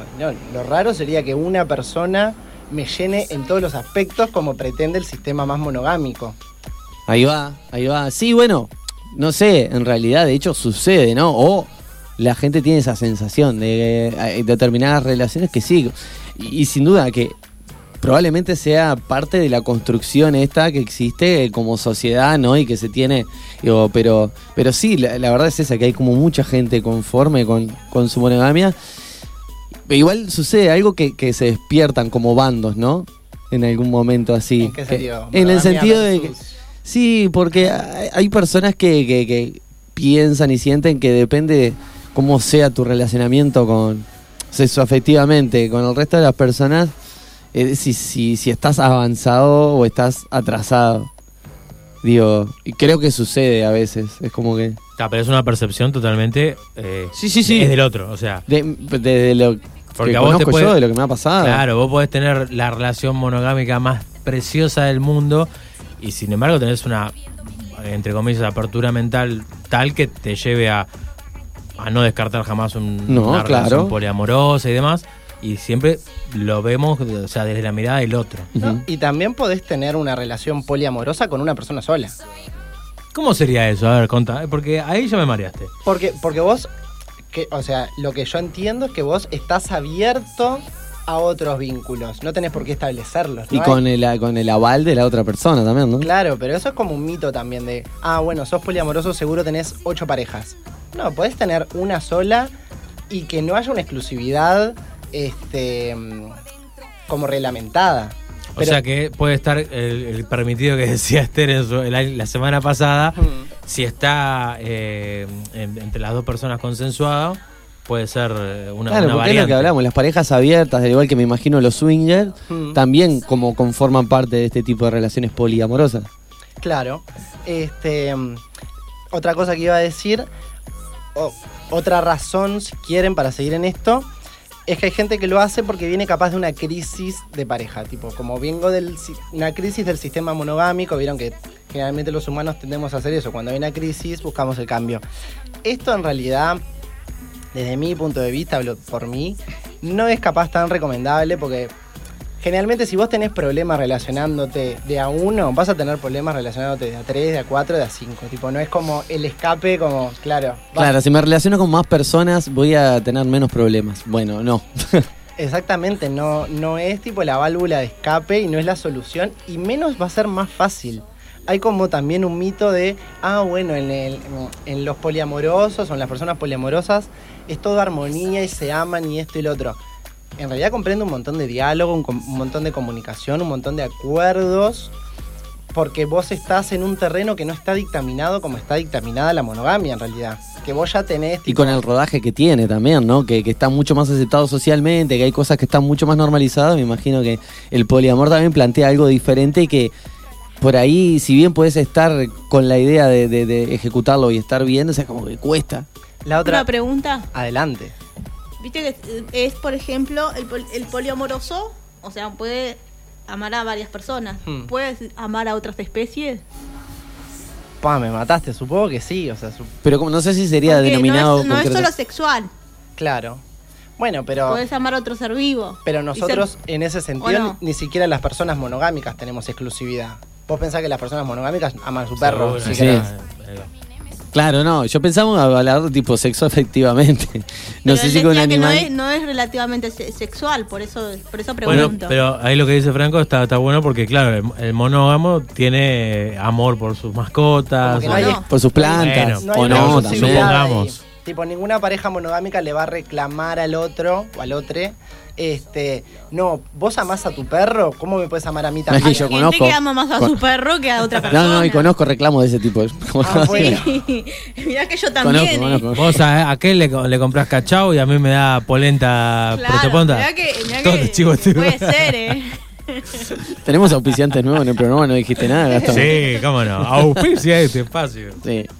Pero en fin, es este. mm, Es, es una nueva forma de construir relaciones. Este, ya no solo de forma tan lineal, sino pensadas más en red. Y también hay quienes lo hacen o quienes entran en esto desde una motivación política, porque es una forma de concebir el mundo, no tanto en jerarquía, sino más pensado en una horizontalidad. Sí, como más comun- co- eh, comunal, ¿no? Sería como algo más comunal en lo que interfieren un poco más de personas. Y claro, ya al, al- no ser un dúo, el típico dúo, o sea, ya sea eh, heterosexual u homosexual o lo que sea, digo, ya es como es más gente, requiere de otra organización. Y, pero igual, yo, se, se conocen parejas este, poliamorosas con hijos y todo, inclusive que conciben y que llevan adelante una vida completamente normal, o sea. Ese, ese es como otro mito que hay, como el, de que las parejas poliamorosas son de jóvenes y que les gusta el relajo y que no van a formar familia y que encima existe capaz un poco también esta creencia de que no sería bueno que un niño se criara en un hogar poliamoroso cuando en realidad lo que el niño necesita o el niño necesita Amor. es amor, responsabilidad, cuidado. No tiene tanto que ver con los modos vinculares de los padres. Claro. Sí, sí, no, pero se tiene ese miedo, ¿no? De, bueno, ¿y pero qué le voy a decir al chiquilín? Decir, bueno, espera, ¿cómo organizamos? Porque ahí le va, en su clase le van a decir que está... Bueno, Pero es como siempre- abrir la cancha un poco a eso, ¿no? Y, Bueno, pero no, no hay, no hay mucha diferencia con las familias ensambladas. O sea, Claro. el papá ya quiso a su madre, ahora no la quiere más, quiere a otra persona. Digo, no hay mucha diferencia en ese sentido con las familias ensam- ensambladas, me parece, ¿no? Bueno, sí, en realidad la única diferencia es que hay cosas que se siguen compartiendo. Claro, no. En No. este caso es una pareja que está compartiendo con otras personas. Sí. Pero digo, o sea, hay como algo de, de eso, de la familia ensamblada. Bueno, está. No, no, o sea, en este caso dejó de querer a su. O no dejó de querer a su madre. que No, puede no. querer a su madre igual, pero está con otra persona. O sea, Sí, sí, es como fácil de codificarlo, eh, pero pero entiendo que para muchas personas hoy por hoy es como que le- no, no pero lo eso es más para el estereotipo de afuera, porque Sí. los niños absorben y, y son mucho más inteligentes que cualquier otra Sin persona. duda. Son más poliamorosos que cualquier otra persona. Totalmente, totalmente. Los niños no absorben las estructuras que no le, que no le da la generación que los procreó de alguna manera, ¿no? Claro, no Ah, qué reproduce. frase. No, no, está, estás con unas máximas encima, por favor. Una, bolsa de máximas te trajiste. Me vine preparado, me vine preparado. Ya les digo, me tiraron abundante Es que material. el, el niño no tiene prejuicios. O sea, ahí a- arrancando de, esa, de ese lado es como. Los prejuicios los creamos nosotros. Exacto, cuando crecemos un poco más, ahí hacemos, hace- hacemos cagada ahí. Cagada. Este, bueno, es eso que venía diciendo también. Cuando una pareja comienza con este camino, este, habiendo compartido ya un tiempo capaz, como una pareja monogámica y se propone abrir esta pareja, lo que está bueno es darse el tiempo y momento de conceptualizar bien ese abrir. Esto que decía yo, como de hablar, generar muchos acuerdos, eh, discutirlo y generar como una serie de reglas. Por ejemplo, ¿no? Podemos estar con gente del trabajo, podemos estar con familiares. Esa mejor no igual, no sé por qué eso. Esa capaz que no. Yo creo que fu- lo, lo fundamental es... Primo muy, muy lejano. Claro. No, bueno, a Vos ver. con los míos y yo con los tuyos. ¿eh? No nos vamos a regalar la vestidura porque esto sucedió a lo largo de los años en secreto Lo y en secreto lo a hablábamos El voces. otro día con, la, con las monarquías. o sea, Claro, y en Todos primos casados entre ellos. Y, y en secreto a voces también, ¿no? De eso de personas que tenían una vida paralela permanente así y que lo sabían por ahí, pero bueno, pero no se hablaba, ¿no? Se sabía, pero no se hablaba. Crecimos todos como sociedad viendo la relación rarísima de los Pimpinela igual. Claro. Y todos normalizamos eso también. Que en realidad tampoco Pero sabemos el al día show. de hoy. Al día de hoy no sabemos qué, qué relación tienen. Ay. Vos, vos porque tenés un morbo encima, no, ese es yo- su trabajo yo-. Yo no creo que sean hermanos. ¿Puedes decir que no? No, yo creo que sí, que son hermanos y que cogieron. Aún peor. Palabras contundentes de Franco. Que me vengan a buscar los Pimpinela. Está bien, no, está la columna de sexualidad, está en todo su derecho. Ay. Pimpinela acá, buena. Pimpinela Joaquín y tocando timbre. Bueno, tenemos una llamada así eh, desde Buenos Aires. Lucía Galán. Indignada. Hermanos, en lo bueno y en lo malo. Déjame terminar de cantar, porque si no. No, no, no, está bien, Ah, eh. listo. Me hace falta una flor, una flor. Este. Se me desvirtuó todo, se me desvirtuó todo. Bueno, Bueno. esto nada de conversar, bueno, se abre solo en lo sexual, se abre también en lo afectivo. Algo que encontré como que se hace mucho hincapié desde la teoría, si quieren, poliamorosa, es esto de estar hablando y generando acuerdos todo el tiempo, como reinventando el amor todo el tiempo. Yo con respecto a eso, que lo que quería decir y me olvidé, cuando se abre un tipo de, contrato, o sea, un contrato de este tipo, ¿no? Por llamarlo contrato de alguna manera, se empieza a hablar en abrir la pareja, creo que lo fundamental es tener en, eh, eh, muy bien claro cualquiera de las dos personas el propósito al querer abrir la pareja, ¿no? Es decir, yo pienso que si eso está eh, bien recontraentendido y las dos personas tienen ese propósito de decir, bueno, esto que nos sirva para, para esto, bueno, para crecer o no, o para el propósito que, que- que tengan en común, no sé. Claro, este, tener en cuenta que están entrando en un terreno que no tiene un guion eh, ya, ya hecho, como si lo tiene la monogamia o lo tienen otros modos relacionales. Va, básicamente la monogamia, pues lo que decía hoy, es muy escueto y es monogamia, heterosexual, que es un amor eterno también. Ese es como otro mandato. Que, o sea, puede ir cambiando est- esto de los acuerdos. Vos podés generar también tus reglas al comienzo y después rediscutirlas y cambiarlas. y Bueno, eso- pero la monogamia ya cambió también. Porque antes, vos decías heterosexual, ahora la monogamia existe en, en la homosexualidad. en- Sí, pero creo que eso tiene más que ver como con una forma de asimilación de las, de las comunidades disidentes que en vez de romper la estructura, se normalizan como para ser parte también de una sociedad que está estructurada. Bueno. Me fue la mierda, capaz. Pero ha cambiado un poquito. Sí, igual. sí, sí, no es, no es la misma monogamia eh, estructurada y dura que igual desde, o sea, cambió ayer, porque ni nuestros abuelos... falta, y falta mucho. Sí, claro, y, o sea, cambió y no cambió, porque hay partes de las que sigue todo igual, o incluso, viste, como súper retrógrado, un montón de, de visiones de- en cuanto a equidad, igualdad en la pareja, y bueno, feminismo, machismo, un montón de cosas. Y existen los otros extremos también, ¿no? Es, es como que es todo súper novedoso, entonces coexisten. Este, una frase que yo ayer la pensé cuando estaba. Yo, a mí me gusta a la tarde salir a andar en bicicleta, escuchar música. Este, acá es cuando cuento mis infidencias. Sí. Tipo, esa es cuando, esta es la parte en que cuento mi rutina y ya no hablo más de sexualidad. Salir en bici, matar gente, o sea. No, no es normal, ¿verdad? Pero, diga que no tengo hermanas, pero no estoy con ella como lo pipinela igual. Ajá, muy bien. Eh, no, lo que iba a decir. Estaba escuchando una canción de Trotsky, no sé si ubican Historias sin terminar. Sí, sí, sí. Imagino que sí, una de mis bandas favoritas, Trotsky. No, que dice, no existe un final feliz, solo historias sin terminar. Bueno, la idea es un poco eso también, ¿no? El amor no como meta, sino como un devenir, como una transformación, una reinvención constante. Un transitar. Claro, exacto, como un proceso y que escape a las estructuras, porque esto que hablábamos también del post-amor de, que traía Darío Stanriver. El amor mm, es lo que escapa de las estructuras, entonces no puede tener tanta estructura. Tiene que ser más conversado y más como dependiente del deseo, si se quiere. Claro, sí, yo que pienso que como que más allá como de guionar o de tratar de decir, bueno, ta, este tipo de pareja tiene que terminar así, este tipo de pareja tiene, o sea, no, es como que ir vivenciando y haciendo el camino de que, bueno, por ahí conociste una persona y te llevas re bien y podés terminar, pff, vaya a saber en qué cosa, o capaz que al otro día no la ves nunca más. Ujú. No, no, iba, simplemente iba, iba a acotar que. Nada, eso que te. Lo que dijiste vos. Lo que dijiste vos, está perfecto. serio? Claro. Igual yo creo que como decía él, lo primero y lo fundamental es estar seguro uno mismo para enfrentar cualquier tipo de relación, ¿no? Quererse a uno, tocarse a uno, eh, encontrar su forma de ser. Primero quererse uno, ¿no? Ya sea, o sea solo, o teniendo relaciones consigo mismo o, co- o con, los, con los otros. Primero uno, para después ir a ver y abrir la, la- la mente. de- Abrir la cancha, la Claro. cancha. eh, No sé si la eh, cancha, pero yo creo que si las dos parejas, o sea, la pareja está segura de lo que quiere, puede llegar a amar a muchas personas. Bueno, Y también no, no olvidarse de que si es una pareja y, ah, y- y aunque le guste a otras personas, preguntarse continuamente, no, no digo todos los días, pero a cada tanto, ¿vos me amás? ¿No? Es muy importante que si vos te amás, preguntarte primero, ¿me amo? Sí, me amo. Ajá. ¿Vos me amás?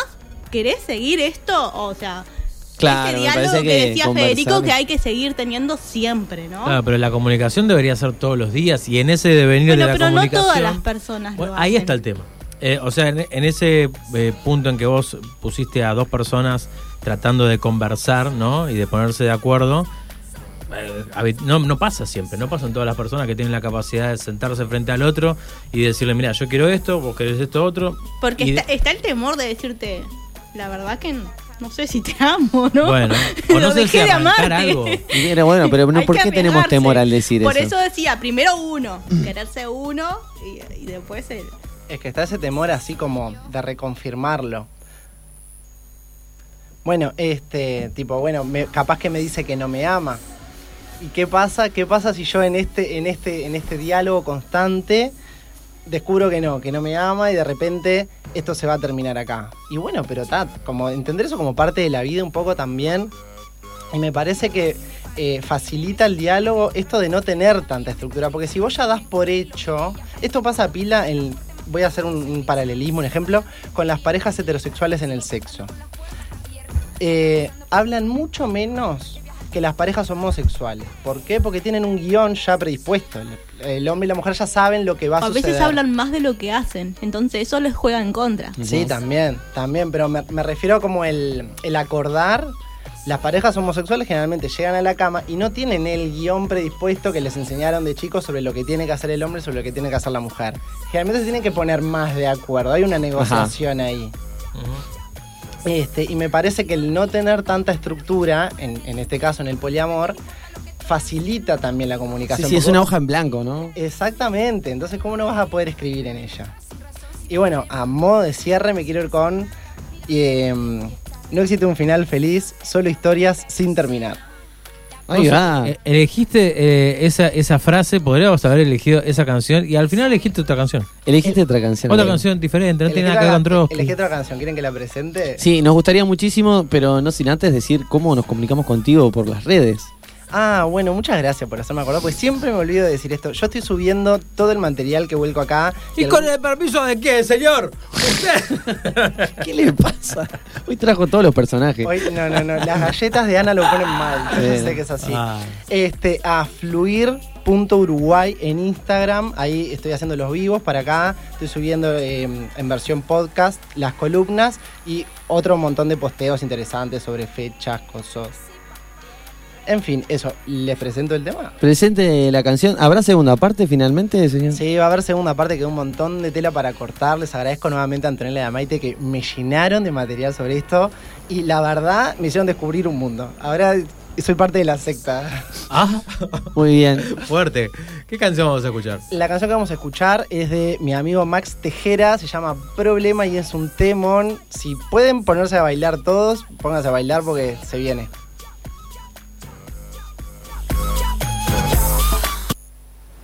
Y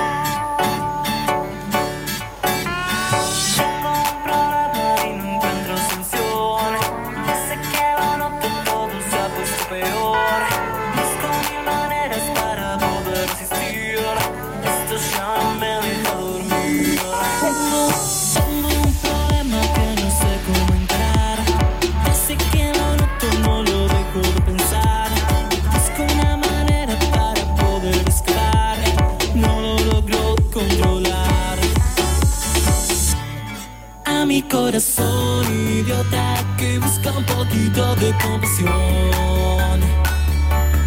Y mi corazón que implora llorando por un poco más de amor.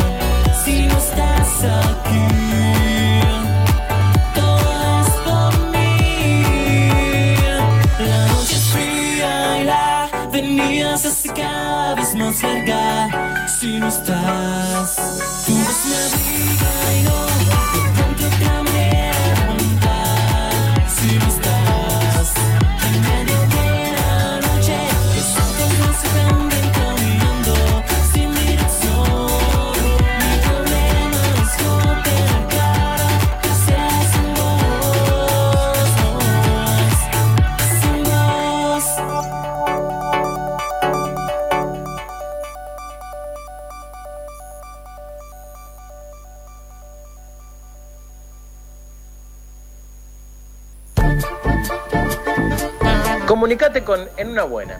WhatsApp 094 90 10 07. Mail en una buena magazine arroba gmail.com. Instagram arroba en una buena. Facebook, en una buena.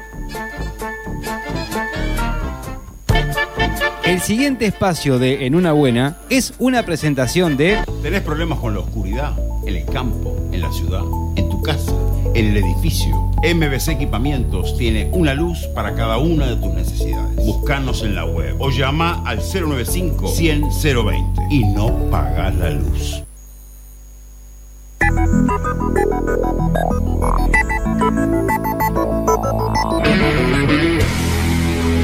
Es verdad, alguna vez en la vida nos preguntamos, ¿de qué me gustaría vivir?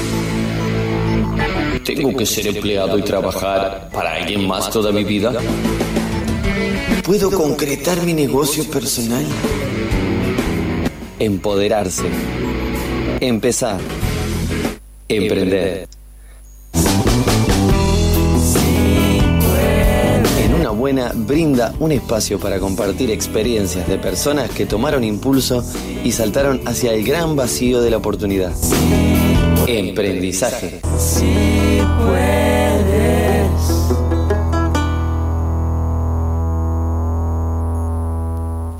Me voy a empezar a concentrar solamente en el micrófono y a mirar a Martín y a Ana porque la cantidad de teléfonos que hay arriba de, este, de esta mesa de trabajo es alarmante. Buenas noches, ya, ya es noche.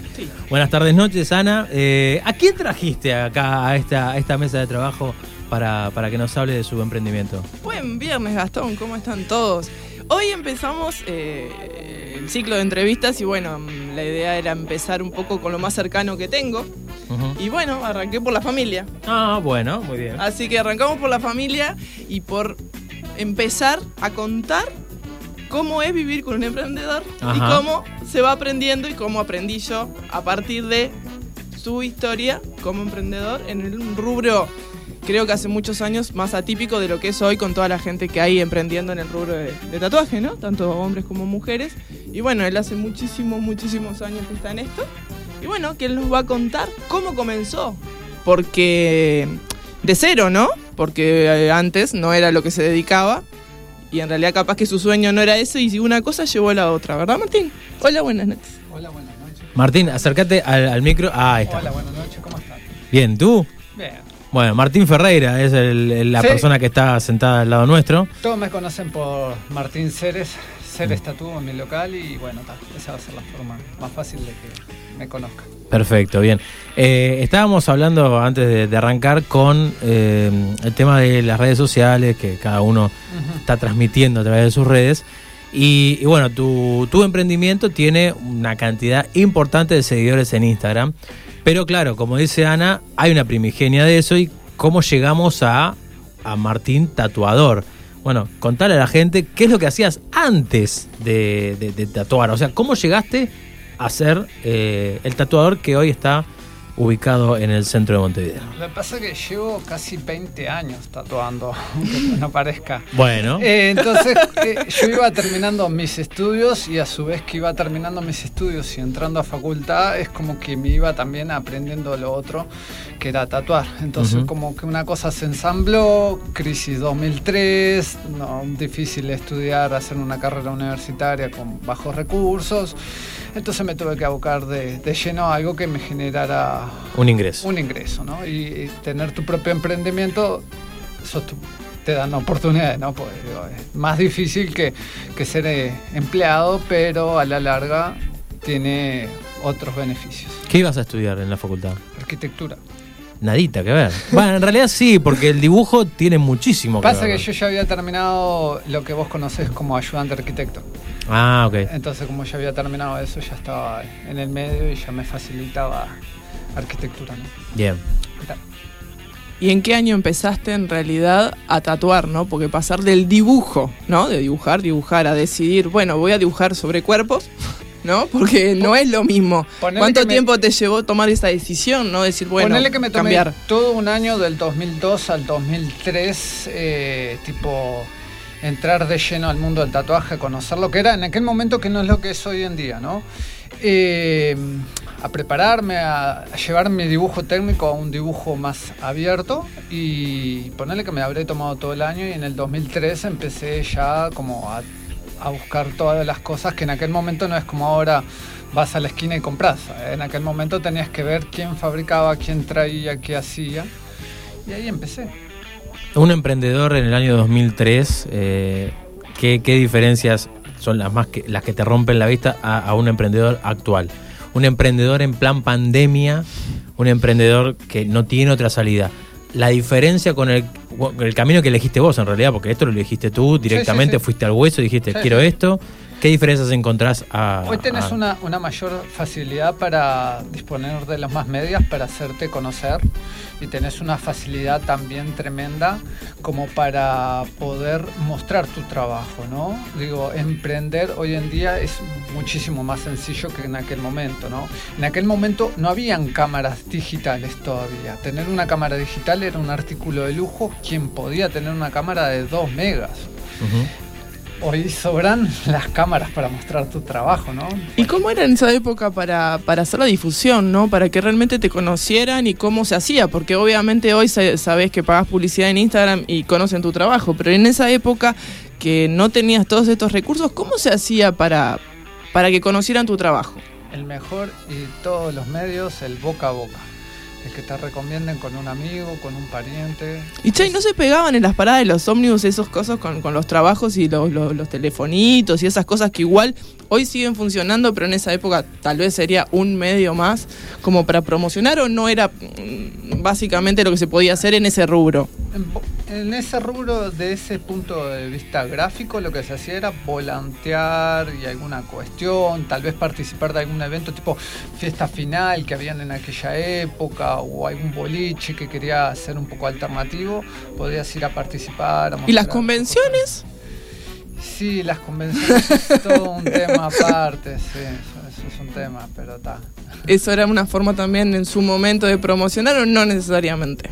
No necesariamente. ¿Cómo, cómo, ¿Cómo te vendés vos o cómo te vendías en esa época?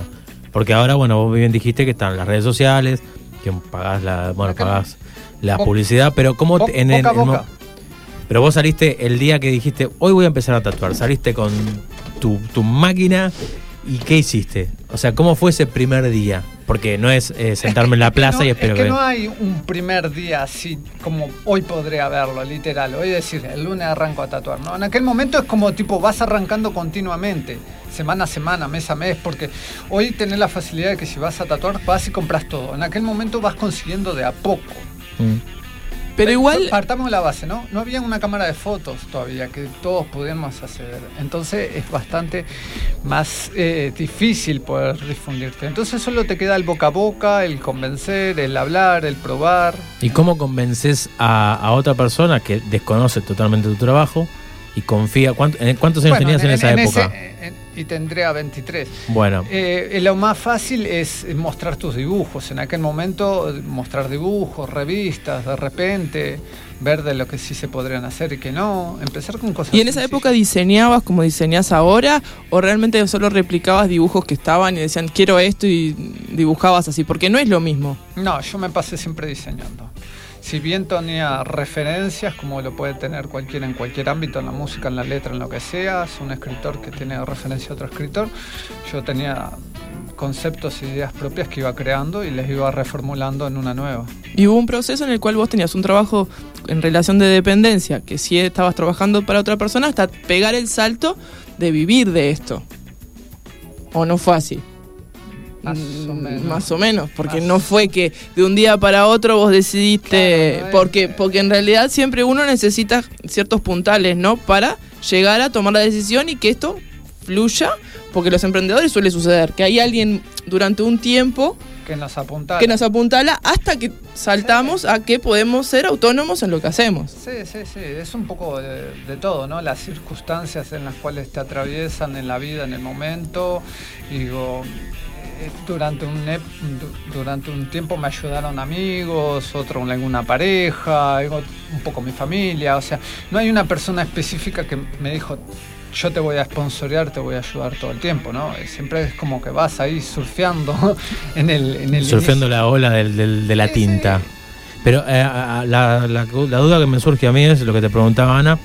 Vos, a partir de ese famoso 2003, ¿siempre fuiste autónomo o eh, tuviste un trabajo en relación de dependencia que te permitió, bueno, arroparte ahí, ir guardando su manguita, no sé qué, y después te, te tiraste solo? Lo que pasa que eh, en ese tipo de, de respuesta yo la podría diferenciar por, por tiempo, ¿no? Hay, hay alguien que estás diciendo que, que te vio en el local. Mira, perdón. Estoy leyendo y perdón, perdón. No, buenísimo. No, no, la radio funciona así, claro. Estaba leyendo ahí. Eh, a ver, vamos, vamos al hecho. Lo que quiero decir es que mm, ponerle que yo arranqué en el 2003 directamente a Totor, pero como vos bien decís, es difícil de hacerse conocer, ¿no? Ujú. En el 2004 me fui dos veces a Brasil, ¿ok? Volví, en el 2005 todavía no estaba que el, el tatuaje era un boom, que podía vivir del tatuaje. Entonces sobrevivís, ¿entendés? Como cualquier emprendedor de hoy en día, vas un poco manejando tus finanzas y sobreviviendo. Digamos que por allá por el 2006 ya el tatuaje sí me generaba un ingreso que me permitía vivir del tatuaje. Pero me llevó tiempo, ¿no? Claro. Digo, en aquel momento no era el tatuaje lo que es hoy, hoy en día, ¿no? El tatuaje en aquel momento es lo que puede ser un auto Tesla hoy en día, que recién está llegando al país, recién lo está conociendo la gente. Bueno, lo mismo es el tatuaje, ¿no? Es así. Bien. No, no hay, como te digo, no hay algo cronológico. Digo, sí tuve, como te digo, el apoyo de amigos, de familia. ¿Cuándo, cuándo arrancaste con las redes sociales, pero a vincularte directamente o a vincular tu emprendimiento con las redes? Porque, viste, las redes del 2008, por ahí, y capaz que uno le da... 2008 Facebook, por lo menos, Sí, sí. 2007. Yo bueno. empecé con Facebook. Empezaste con Facebook. En Facebook tengo 120 mil. Nada, nada, poquito. Eh, eh, y en Facebook arranqué tipo el 2009. pero, pero con ser tú Sí, sí, yo, yo, yo al principio, uno como en todas las redes, entra, mira cómo es, está un tiempo, hasta que después eh, adopta cómo quiere funcionar con la red social. Bueno. Yo particularmente opté siempre por ser profesional y dejar mi vida separada de lo que es O sea, las redes a- sociales. atacaste lo comercial, digamos. en Sí, sí. Está. ¿Y cómo, hace- cómo haces o cómo es o cómo direccionás una, una publicación en Facebook o en Instagram? O sea, ¿a qué, ¿a qué público lo apuntás? Si es solamente estrictamente a las personas que te siguen o a, un potencial cliente, entre comillas. Y, y, a ver, sos de poner solamente un dibujo, un tatuaje, mucha letra, mucho, mucha No, no, explicación. No, eso, eso es sencillo. Yo primero que nada lo, eh, lo, lo apunto a un público mayor de edad, obviamente, con un margen de edad que tipo más o menos son los 45 años. Ujú. Tatúo muchos clientes más grandes, obviamente, pero el, el grueso está en, en esa franja de edad. Y siempre, más que nada, en Montevideo, Canelones, San José, no más de eso. Digo, el, el uruguayo no es como en otros países que se toma un avión y viajan, no te toma un ónibus y viene tres horas después. Bien. Tengo clientes que han venido de, de cualquier parte del mundo, de, Río Branco, pero digo, el uruguayo promedio no lo hace. Bien, bien.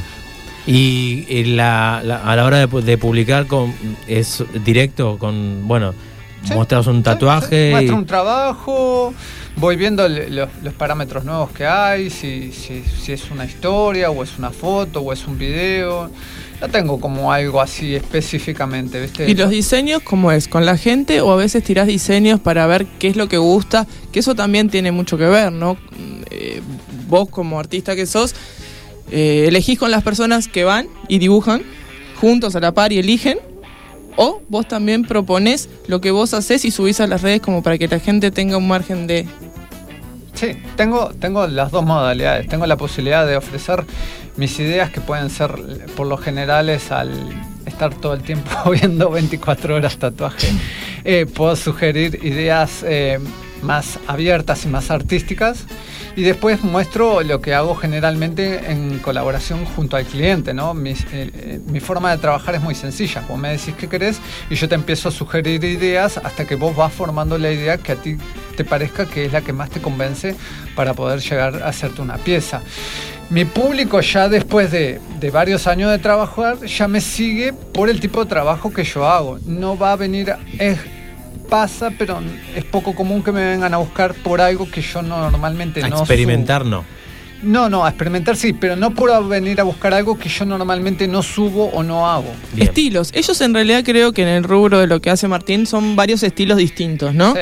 Y Todos eh, se caracterizan por diferentes formas de tatuar y, O y tienen, cosas, o tienen tienen modas, por ejemplo, eh, en, en el, muy por allá por el 2005, 2006, el tatuaje muy de moda era el tribal acá atrás en las chicas. Sí, en arriba de la, de- de- a la altura de la cintura. Eh, sí, en el O- coxis. Ah, en el coxis. La mariposita en el hombro, el tribalcito finito delicado, la florcita, Bien. eran todo eso. Después los tribales de los, de los brazos que se iban agrandando, cada vez iban creciendo más, después vinieron otros estilos. Y hoy eso ya quedó un poco de lado y ya hay otras cosas por las cuales la gente se inclina. Bien. Eh, del otro lado de, de- de esta cápsula mágica que tenemos eh, toda protocolizada está Federico Rieffel, que se va a sacar, sin sacarse el tapaboca, va a preguntar. Bueno, eh, bueno, básicamente quería plantear, ¿no? Porque como en todo proyecto siempre existe eh, cosas con las que no contamos, ¿no? Por ejemplo, una crisis, alguna cuestión, alguna cosa que pasa. Entonces yo le quería preguntar a Martín cuál fue el mayor desafío que tuvo con su proyecto hacer estatú. ¿Qué aprendizaje le dejó ese, e- e- ese, ese momento quizás incómodo y qué alegría mayor le dio este proyecto este, hasta ahora, ¿no? ¿Cuál es la alegría más grande que me dio? Sí. Ser quien soy. Poder, poder hacer ser lo que soy. Eh, soy completamente... Ese es un enorme regalo, soy- ¿verdad? Soy completamente... Soy yo. No, tengo el- no tengo que seguir ningún parámetro más que el que yo mismo me ponga. Entonces digo, puedo decir, hacer, puede gustar o no puede gustar. Pero la mayoría del tiempo cuando vos estás trabajando, estás limitado por tus autoridades, no por tus límites. Mientras Martín responde esto, creo, queremos decirle a la gente que está escuchando que se le dibujó una enorme sonrisa en la cara de decir, sí, soy Lo yo, o sea, es como, es lo que me gusta, es lo que vine a hacer en esta vida. Y bueno, ¿y el desafío más importante que se, te- que se te planteó como proyecto y que tuviste que encarar? Y el, el- el poder llegar a tener mi propia tienda. Digo, pues yo me pasé muchos Fue el propio desafío, el, el, poder- el- el proyecto este. Claro, sí, uno cuando va a abrir su propio negocio tiene, y hasta el día de hoy me pasa, tipo, saber si puedo llegar a cubrir los números del mes siguiente. Y del, del mes siguiente y. Y Eso creo que nunca deja de suceder, eso ¿verdad? nunca deja de suceder.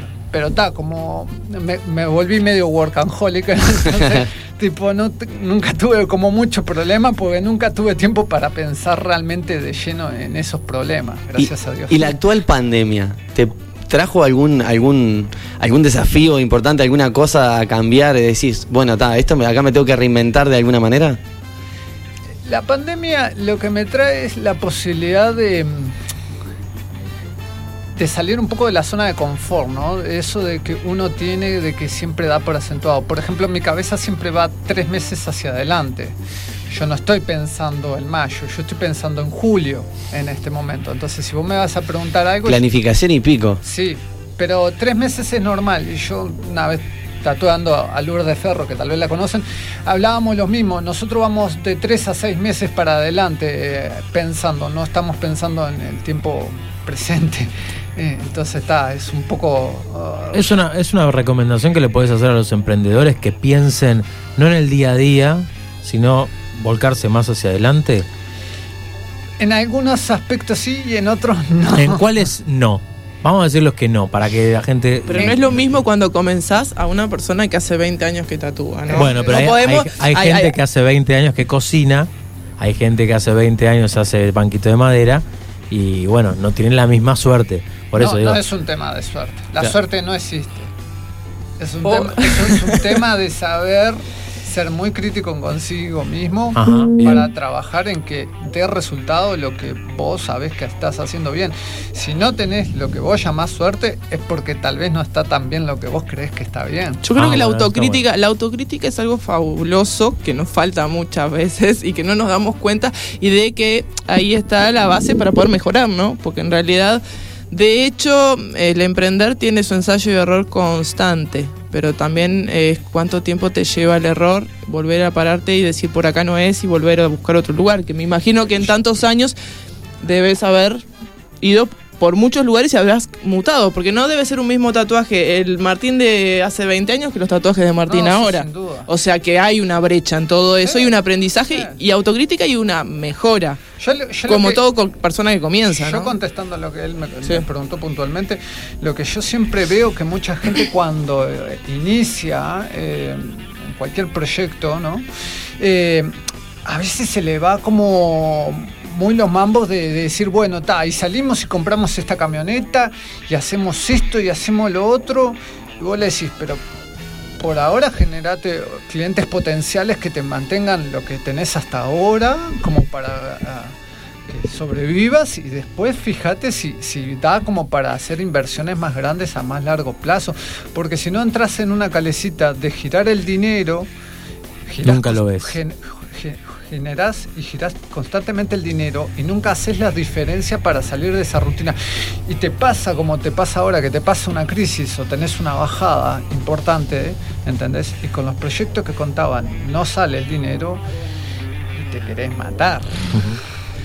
¿Tuviste que hacer algún curso de tipo de economía o alguna cosa? ¿Te instruiste de alguna manera eh, para manejarte económicamente o te fuiste fogueando con... Sí, sí, pero no hice curso así puntual, de, digo, fui a tal lado, ¿no? O Ajá. tal cosa. Fue como de autodidacta. Sí, sí, sí, pero a ver, primero viendo todo tipo de marketing, marketing digital, PNL, neurolingüística, un montón, coaching. Hay un estudio atrás, ¿verdad? Sí, sí, hay un estudio largo y lo hago constantemente y voy renovándolo constantemente. Sobre todo el tema de, por ejemplo, miro mucho economía internacional para saber cómo se van a mover ciertas, eh, por ejemplo, una cosa que miro año anualmente es el PBI per cápita y las inversiones potencialmente grandes, ¿no? Eso va, sé cuándo va a generar una merma del laburo y hasta dónde va a moverse la economía, ¿entendés? Eso ya te permite tomar determinadas precauciones, yo que sé, incluso a la hora de comprar insumos, ponele, Exacto, ¿sabes? Hasta cuándo podés arriesgar y Por jugártela. ejemplo, yo, yo cuando empecé en el, eh, yo en el,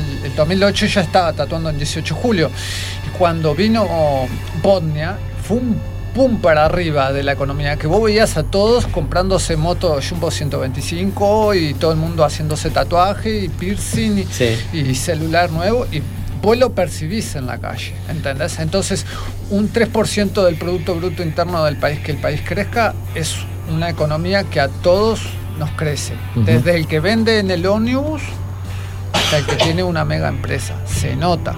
Claro, el consumo interno también crece y eso ayuda, Para mí, ayuda a todos. para mí lo mejor eh, es el consumo interno.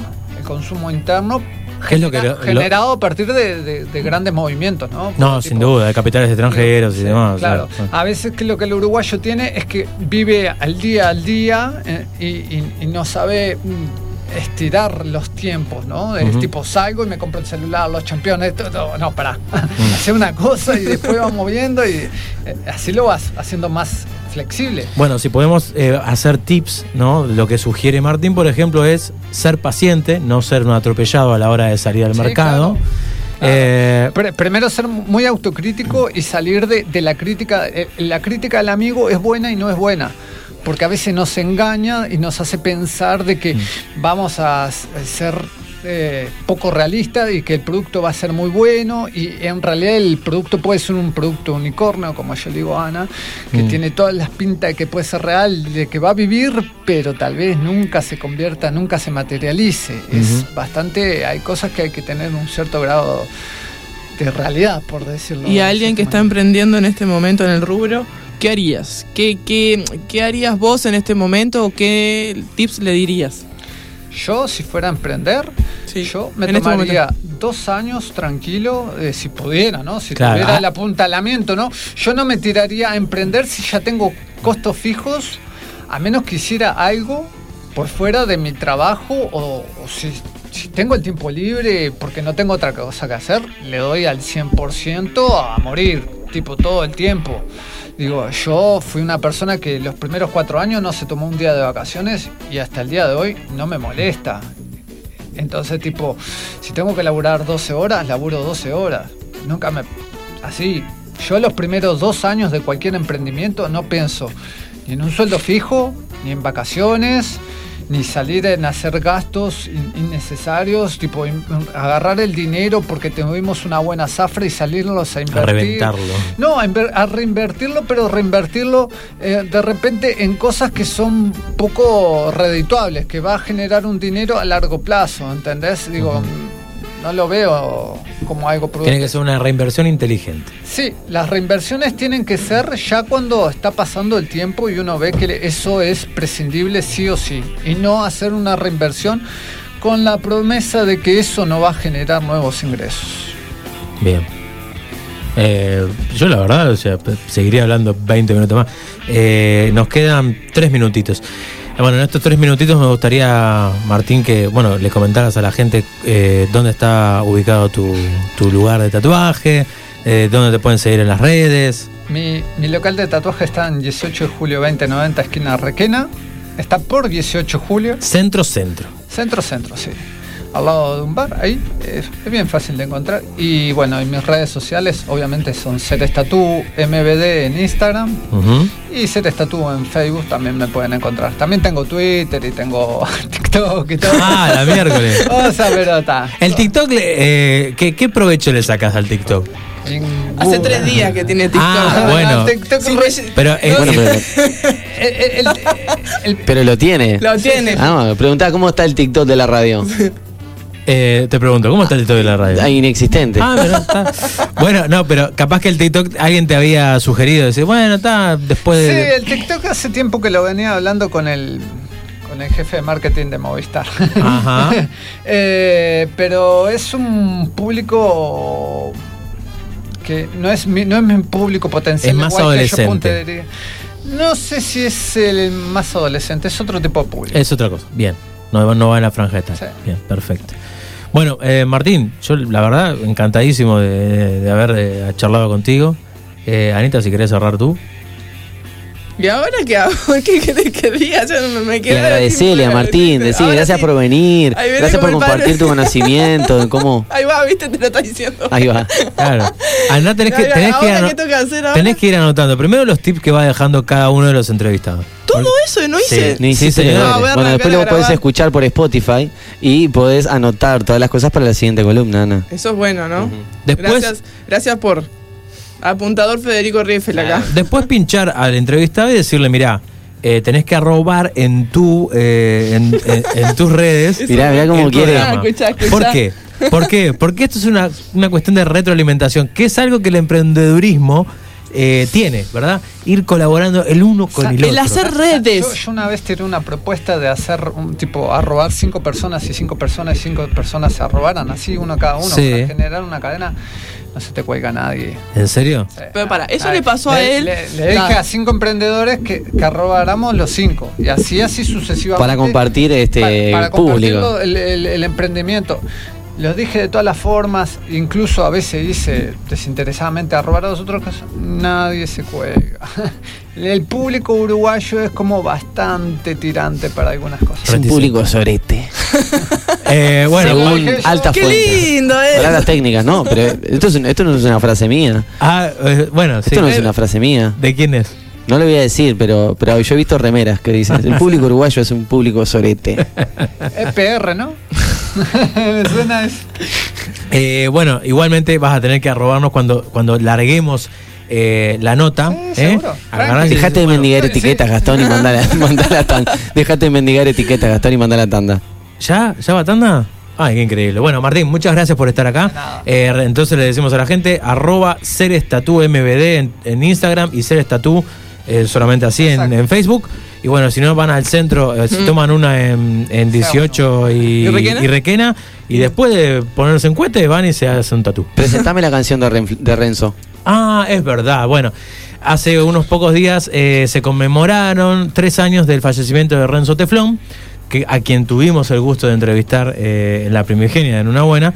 Y bueno, eh, un grupo de artistas eh, uruguayos quiso utilizar... La tertulia se llama. La tertulia, bueno, quiso utilizar eh, una de las canciones de Los Tontos reversionada. Y bueno, lo que vamos a escuchar ahora es la reversión en plan pandemia de Ana la del Quinto.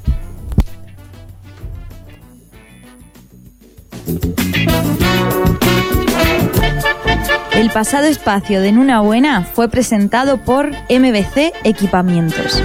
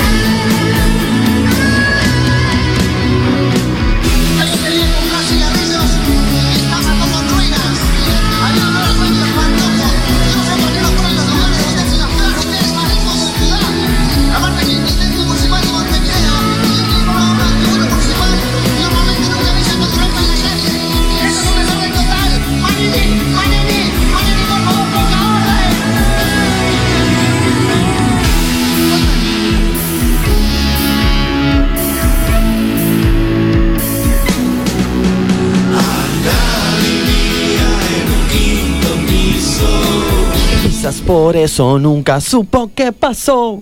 Muy bien, bueno, escuchábamos la tertulia del rock. Este es un colectivo que surge, este, de, bueno, de, de personas de, de- asociadas a Gaudu luego de un año sin tener, de más de un año de, tener, de no tener espectáculos públicos, surge este colectivo y, y hacen movidas como esta. Luego vamos a estar compartiendo por las redes más información sobre este colectivo y Bien. un video que, que tiene acá, este, que se llama La música está enferma. Bien, correcto. Y si nos transportamos a. Eso. Esther la tiene clarísima. Esto fue transmisión de pensamiento. Por osmosis. Bueno, gente, eh, queda todavía un, un mes eh, para que hagamos el sorteo, el primer sorteo de la rifa. La primera rifa de una buena.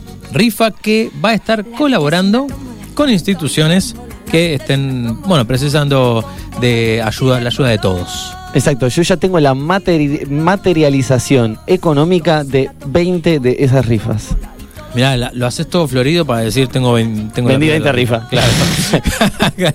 para no decir vendí 20 rifas, dices, Sí, tengo y bueno, invitamos a todas las personas que están del otro lado y a las que les llegue esta información de que esta rifa se viene con Tuti, con seis premios, o sea, va a haber seis premios, un premio para cada persona, para por cada ahora número. hay seis, por ahora. Por ahora. Pueden venir más.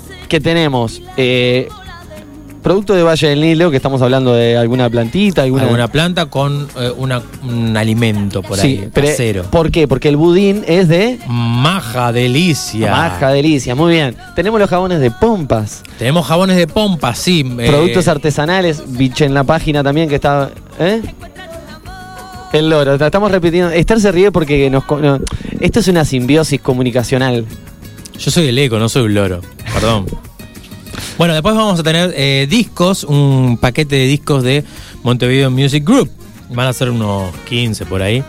Eh, capaz que le llegan 14 porque me quedo con alguno. Pero bueno, la idea es que le llegue 15 discos o quizás más para, para que la gente disfrute. Y además un postre suculento de bien de pocha. Pueden buscar en las redes.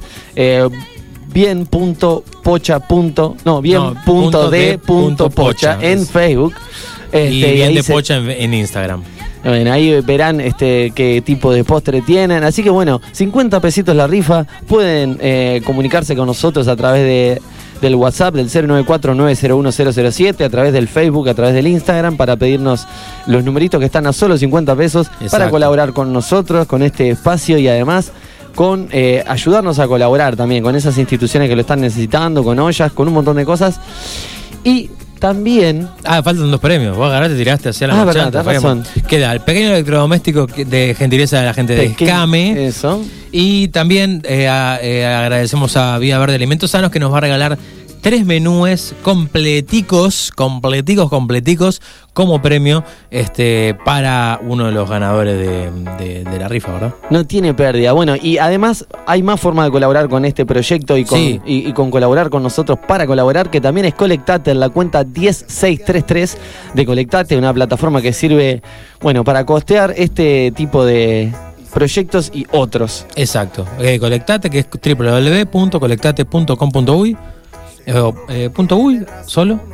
No lo recuerdo ahora. Entren en Google. Colectate.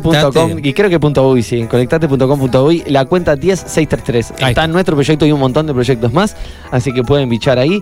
Y eh, bueno, yo como siempre me veo en la obligación de hacer la conclusión del programa, o sea, para mí, no sé, ¿qué pensás vos? Eh, ¿Qué pienso?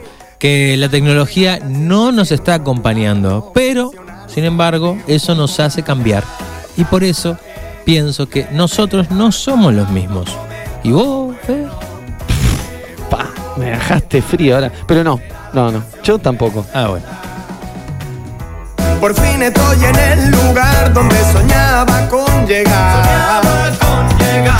En este momento lo siento, no recuerdo nada más.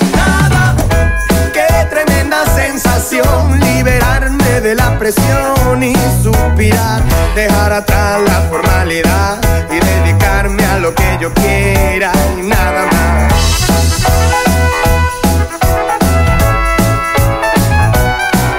Ya sé que he vuelto a llegar tarde hoy. Ya sé que no hay dinero ni tiempo que perder. Ya sé desde el 88.7, acompañándote si el centro es tu casa y elegiste quedarte en casa, FM Ciudadela, Arde la Ciudad. Arde la ciudad.